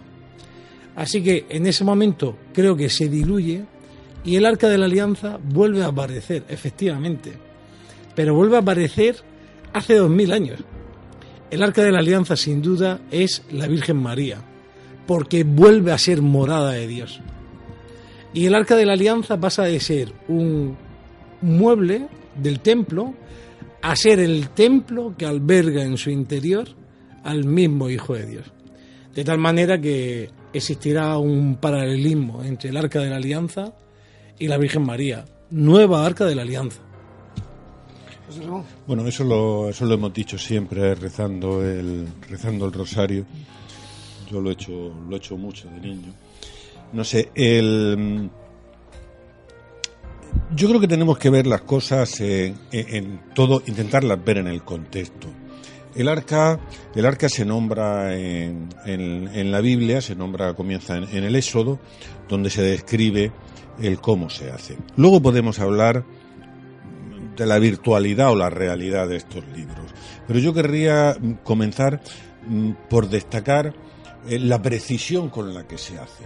el Dios que manda el arca no es algo que hacen según el éxodo que hacen los judíos por su propia iniciativa, sino que se lo ordena Dios y además era un Dios extremadamente preciso, que les da unas medidas determinadas, les dice cómo tienen que ir, les dice cómo tienen que ir los ángeles, dónde tienen que ir las alas de los ángeles, etcétera.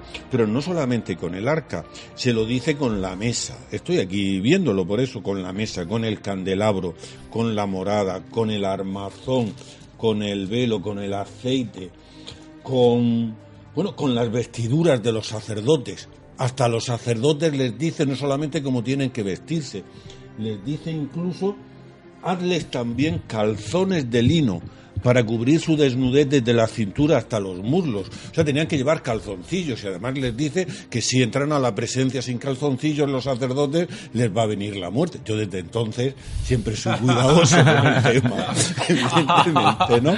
Entonces, eh, claro, el el arca, luego, ¿qué, funciones va teniendo? Pues la de ser pues, como un reflejo, un sitio donde están esas tablas de la ley, eh, que van, que vienen, que se rompen, que etcétera, porque, porque el pueblo, porque la verdad es que el pueblo elegido, pues era un pueblo que era un pueblo de cerviz dura, como dicen.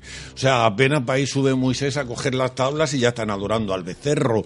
Y bueno, luego volvieron a, luego volvieron a la fe gracias al anhelo de, Moisés, a los ruegos de Moisés y a los, y a los sacerdotes levitas que mataron en una noche a tres mil, según, según el éxodo, a tres mil que habían pecado.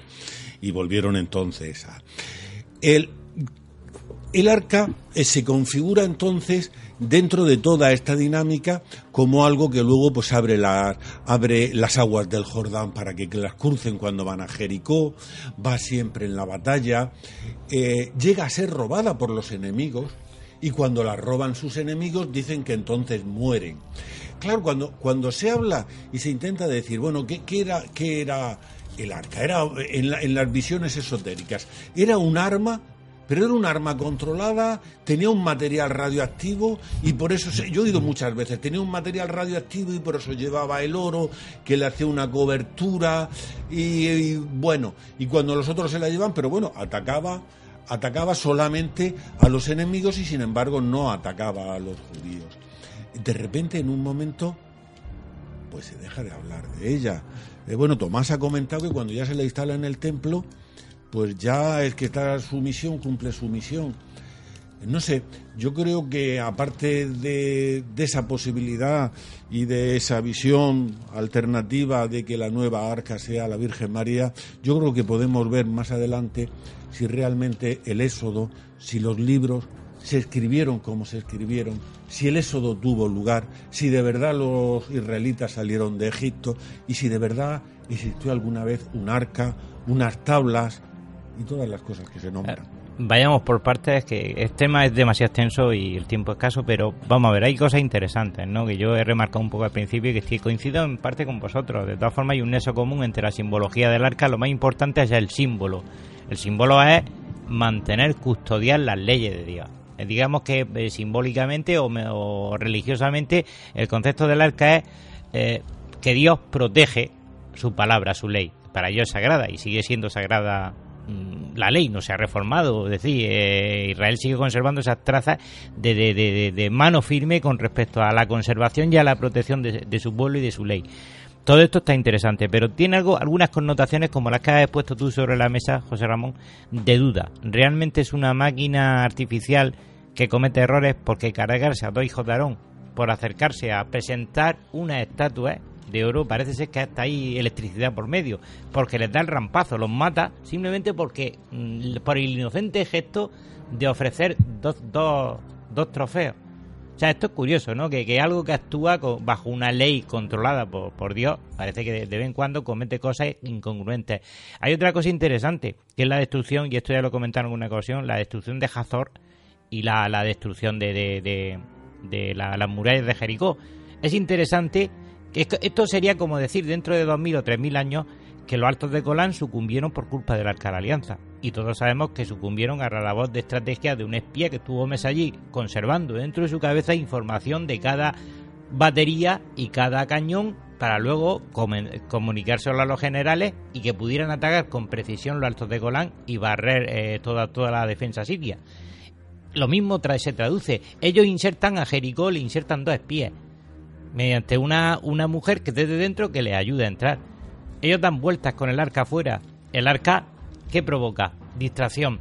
En Hazor se comprobó que las murallas habían sucumbido por un fuerte incendio. Si tú mediante, en la Edad Media los árabes utilizaban como técnica de asalto bajo las murallas cristianas era introducir eh, gente que se introducía bajo la muralla, pegaba fuego y por ese calor derrumba y más muralla de adobe. Tenemos una secuencia de acciones lógicas, no hace falta irse a disparates como Eric von Daniken. No sé si me explico. Sí, bueno, eh, me gustaría mm, sobre todo llamar la atención sobre, sobre una cuestión que, que habéis hablado antes y es el asunto relacionado con las medidas. Es la precisión y las medidas. Em, creo que, hay muchísima información eh, sobre las medidas, no ya de, la, de lo que es el arca, sino del templo y mucho antes, pues de otra arca, del arca de Noé. Pero resulta que con respecto al, al templo, sobre todo lo que se refiere a las medidas, creo que es eh, importante también destacar que estamos hablando ya no de una arquitectura humana, sino de una arquitectura divina, porque la construcción del templo, el templo de Salomón, se hace en base a una serie de medidas que son comunicadas directamente por Dios, por la divinidad, y por lo tanto trasciende del humano y va hacia lo divino. Y bueno, ya hablando del templo de, Salomón o del templo, realmente pues eh, ahí podemos hablar de lo que contenía el templo, que al parecer, entre otras cosas, creo que alguien ha hablado de la llamada mesa o de la mesa de Salomón, que también eh, pues tiene que ver con los llamados objetos de poder, porque el arca de la alianza es un objeto de poder, eh, la mesa de Salomón es un objeto de poder, o la lanza de Longinos también lo es. Y bueno, la historia eh, reciente, no tan antigua, y él, un compañero que lo ha dicho, eh, pues eh, tenemos casos de, de, personas que han buscado esos objetos de poder. Y creo que es interesante que podamos hablar un poquito, si tenemos tiempo, también de ese tema. Bueno, esto tampoco tenemos que olvidar que desde ya la época de los templarios se puso un mercadeo en toda la Europa cristiana, en toda esta Eurasia cristiana, un mercadeo continuo sobre dos mil trozos o dos millones de trozos del lino crucio de, o, de piezas que pertenecían o habían pertenecido al mismo Cristo o a algún familiar. Con esto ocurre algo muy parecido. El mismo Franco creo que tenía alguna casa, en su misma estancia, creo que tenía alguna reliquia de Santa Teresa, algún brazo por allí. Y, bien, esto, esto forma parte, esto forma parte de, del perfil mm, de, esta, de estas personas que son íntimamente eh, dominadoras y que han alcanzado el poder única y exclusivamente a través del sacrificio del otro pensar que cualquier objeto que trascienda al ser humano le pueda conceder la oportunidad de tener un carácter divino como esos Césares o como y al final siempre remontarse a una figura anterior. En el caso de Hitler, en el caso de, Franco en España, en el caso de absolutamente todos los, los dictadores, emperadores, los reyes absolutistas, todos los que de algún momento han ejercido un, de una manera exacerbada la fuerza, han buscado en las reliquias un poder sobrenatural, pero no porque sea la Arca de Alianza, no porque sea del pueblo hebreo, sino porque piensan y tienen algún atisbo, algún pequeño halo de creencia en el que les va a servir eso como algo sobrenatural. A, mí, me sorprende el comentario de un historiador que decía que Israel es a la inversa que otros pueblos. Israel busca en la tierra prometida, no se pregunta quién es, se pregunta quién no es. Yahvé significa traducido literalmente yo soy, el que soy. E innombrable. Pero ¿quién eres? La pregunta quién eres queda vacía. Ni siquiera, de hecho, Moisés eh, no logra averiguar porque la guarda el secreto. Quizás la sabe porque habla con Dios directamente, pero la guarda. Desde entonces es Yahweh, y Yahweh no tiene traducción, es un nombre oculto a, ojos del pueblo, a ojos incluso de, quien se acerque a preguntar, es una incógnita y es un dios anónimo, anula el becerro de oro. Si salió, admitimos históricamente que pudo salir de Egipto, el becerro es un dios egipcio, por lo tanto anula el concepto ese de, de panteísmo, todo eso lo anula y el dios, el dios sin nombre, el dios oculto, invisible, pasa a ser predominante. Es decir, lo que buscan es un concepto de, neutralidad. donde De hecho, el problema que tenemos con la arqueología es que Israel no aportó estatuas de dioses, no aportó figuras, no aportó cacharros con escrituras religiosas. Si estaba totalmente prohibido mm, reflejar, representar a Dios. Simplemente se le mantiene por la palabra, lo que la Biblia no dice del verbo. El propio Abraham. Creo que esto es interesante para entender la, la mecánica del arca que encierra a un ser invisible. El propio Abraham, el padre de la fe, nuestro hermano mm, judío y también cristiano, el propio padre de la fe, eh, originariamente era un politeísta como otros muchísimos que formaban parte de este pueblo que era errante, que tenía una tendencia natural al politeísmo. Correcto. ¿Qué es lo que ocurre? Que cuando mm, el que se manifiesta al hombre a través de ciertas alianzas, ha comentado el compañero a, a Noé, la primera alianza es la alianza del arcoíris, la alianza con el hombre, con el ser humano. Que la alianza de Dios con el hombre, las alianzas siempre han sido Dios con el hombre, Dios con el hombre.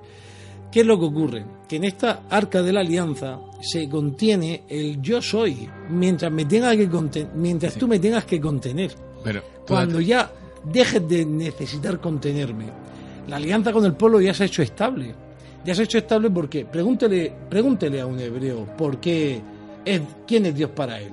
Y entonces le dirá, es, Dios es quien sacó a mis antepasados de Egipto. Es quien vio morir a los pies del faraón. ahí está la explicación. Tú estás diciendo que determinadas personas daban poder a ciertas reliquias. Precisamente lo acabas de decir. Tenemos a Abraham y tenemos un montón de gente que estaba precisamente con esa confección. Y el poder absoluto de su fuerza se basaba en el arca. O sea, es que precisamente decimos, ¿qué más me da tener un trocito pequeño que tener un arca?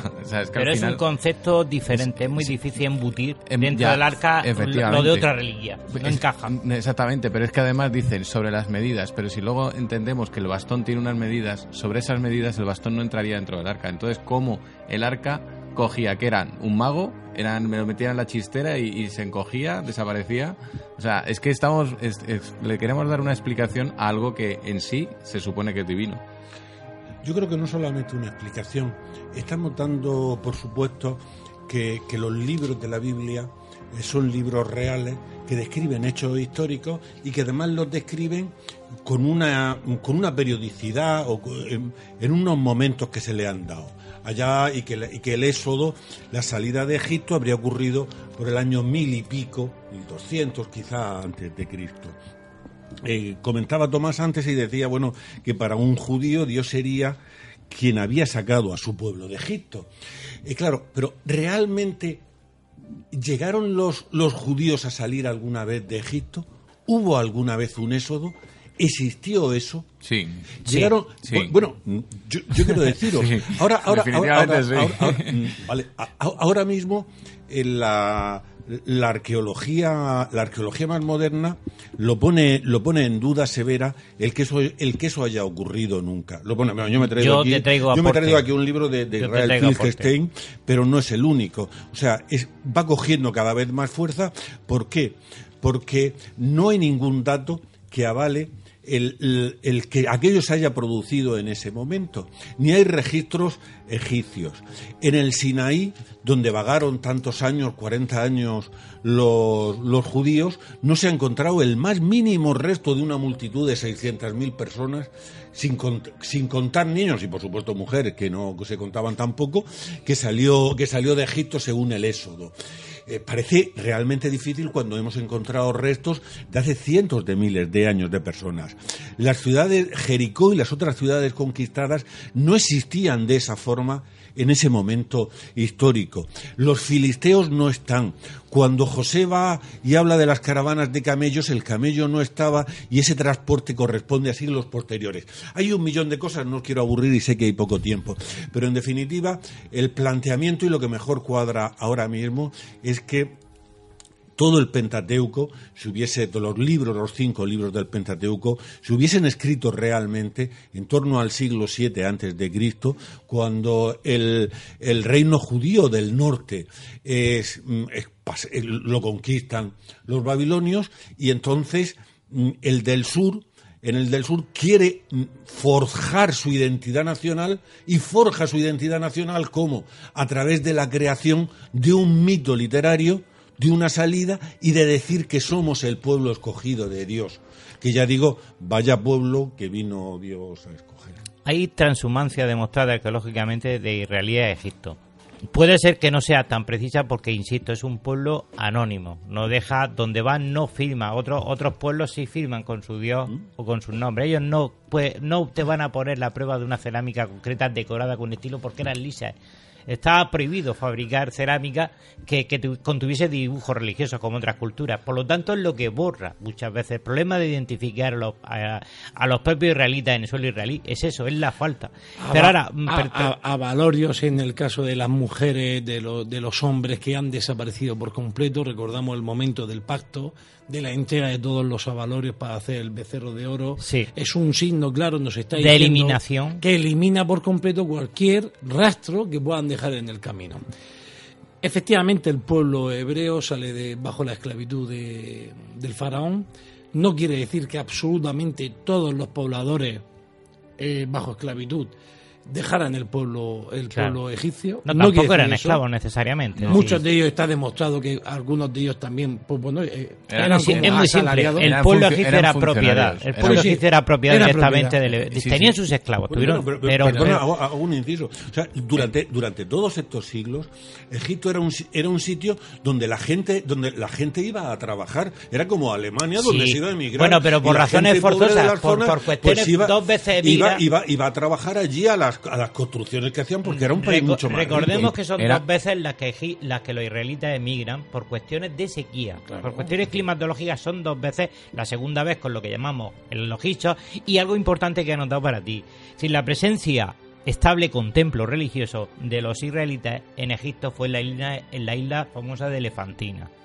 Fue precisamente con la huida, posiblemente una huida político-religiosa, porque Meneser es el con, la, con el reinado del último, antes de la invasión de los babilonios, cuando desaparece el arca. Y Graham Hancock tiene una interesante teoría, y, o bueno, hipótesis, no es teoría confirmada, pero es bastante el seguimiento porque sabéis que en Etiopía aseguran tenerla. Sí, claro, pero, pero nadie... Pero, pero lo curioso es que esta gente, aparece, estos, estos judíos, se prestan a tomar servicio de soldados mercenarios a los egipcios y se instalan en Infantina, justo huyendo quizá un poco del descalabro que Meneses provoca al declarar, a declararse un rey prácticamente ateo prescinde de Dios, coloca una estatua y hace desaparecer, de oro, vuelve a recuperar el becerro de oro a través de la imagen de una diosa. Y hace desaparecer el arca. Es lógico que los sacerdotes escondieran el arca porque aquello debiera ser una violación total, o no sé quién sabe si por el rampazo que, que, mató a los hijos de Aarón por llevarle figuritas de oro al arca. Por a, mí, lo que me a mí de todo lo que más me ha encantado y me cautiva es ver como de lo sencillo, de lo amable, de lo pobre,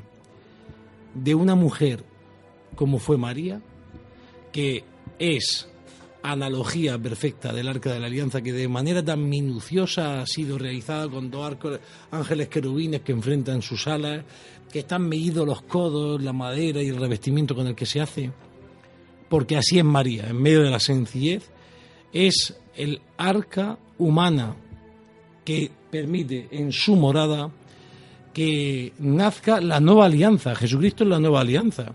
Jesucristo es la alianza perpetua que el hombre recibe y que el pueblo hebreo está esperando. y el día, el día que a través del pesar el pueblo hebreo reconozca esto, reconocerá también que ha sido en una mujer, en una mujer pequeña, en una mujer humilde, donde eh, se ha encarnado el mismo hijo del que es, de Dios. Sí, pero entonces, ¿dónde está el arca? la pregunta es, ¿dónde está el arca? ¿En la isla de Delfos? No creo. Se sabría. Ha estado allí y no la he visto.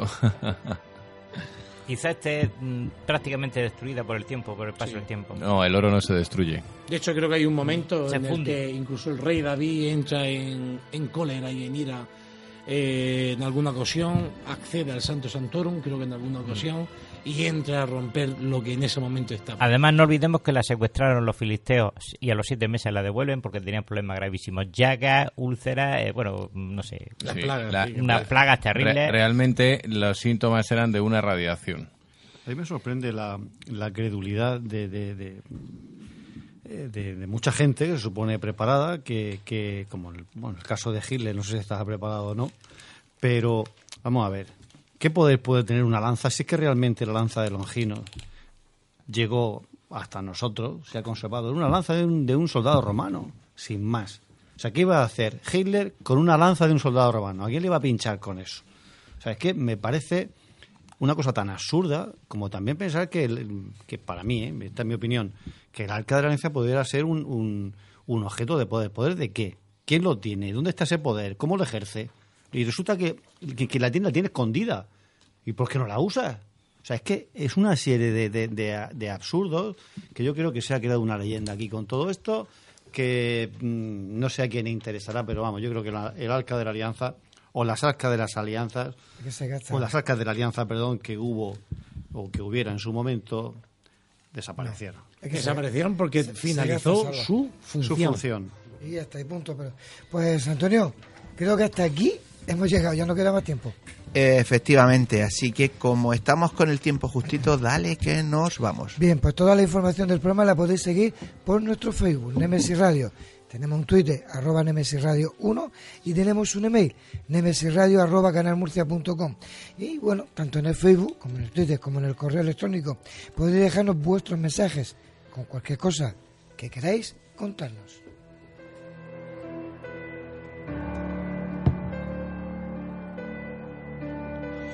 Recuerden, Nemesis Radio todos los jueves a partir de las 21 horas en Radio Inter 96.7 de la FM Murcia.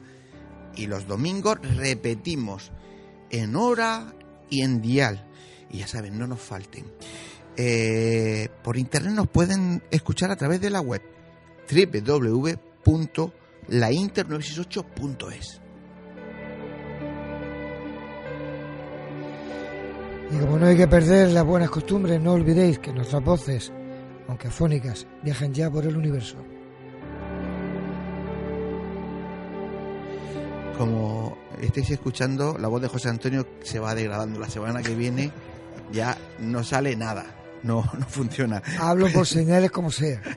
Pues queridos oyentes, hasta aquí hemos llegado. Les deseamos que tengan una feliz semana y les esperamos el próximo jueves aquí, como hemos dicho antes, a las 21 horas en Nemesis Radio.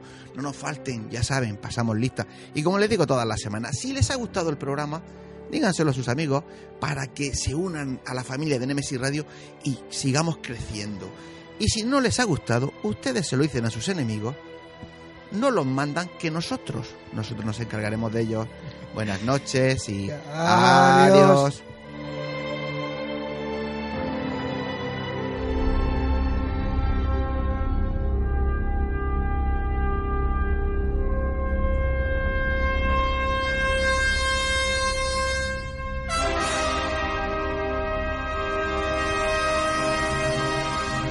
¿Estamos solos en el universo? ¿Quiénes son los verdaderos artífices de las pirámides? ¿Hay vida extraterrestre?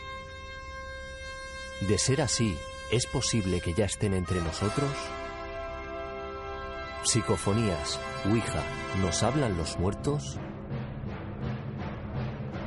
Némesis Radio, viajando a lo desconocido, sobrepasando el horizonte de la conciencia. Programa dirigido y presentado por Antonio Pérez y José Antonio Martínez.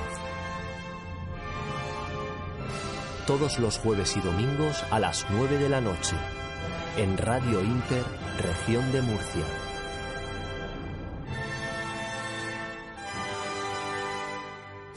Némesis Radio.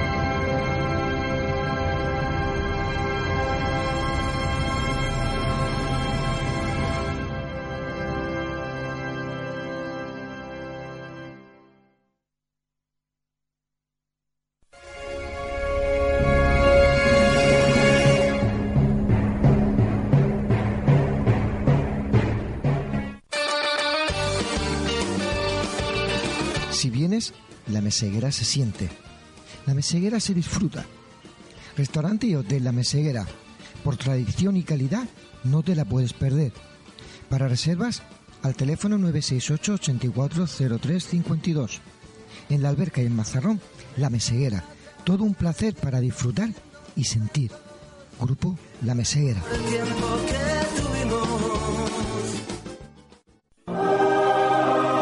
Fotos Orión hay momentos importantes en tu vida que no puedes dejar pasar. Inmortaliza tu evento en fotografía y vídeo con Fotos Orión. Porque las cosas especiales solo ocurren una vez. Fotos Orión. Profesionalidad y confianza. Calle La Gloria, número 32, frente a Antiguo Tornel, La Alberca, Murcia. Teléfono 868 94 30 13.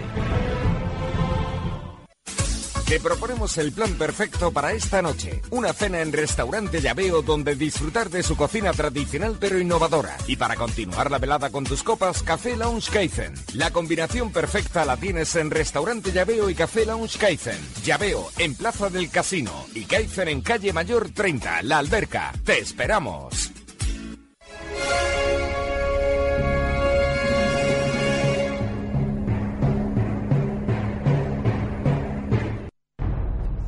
Radio Inter. La información que querías en la radio que esperabas.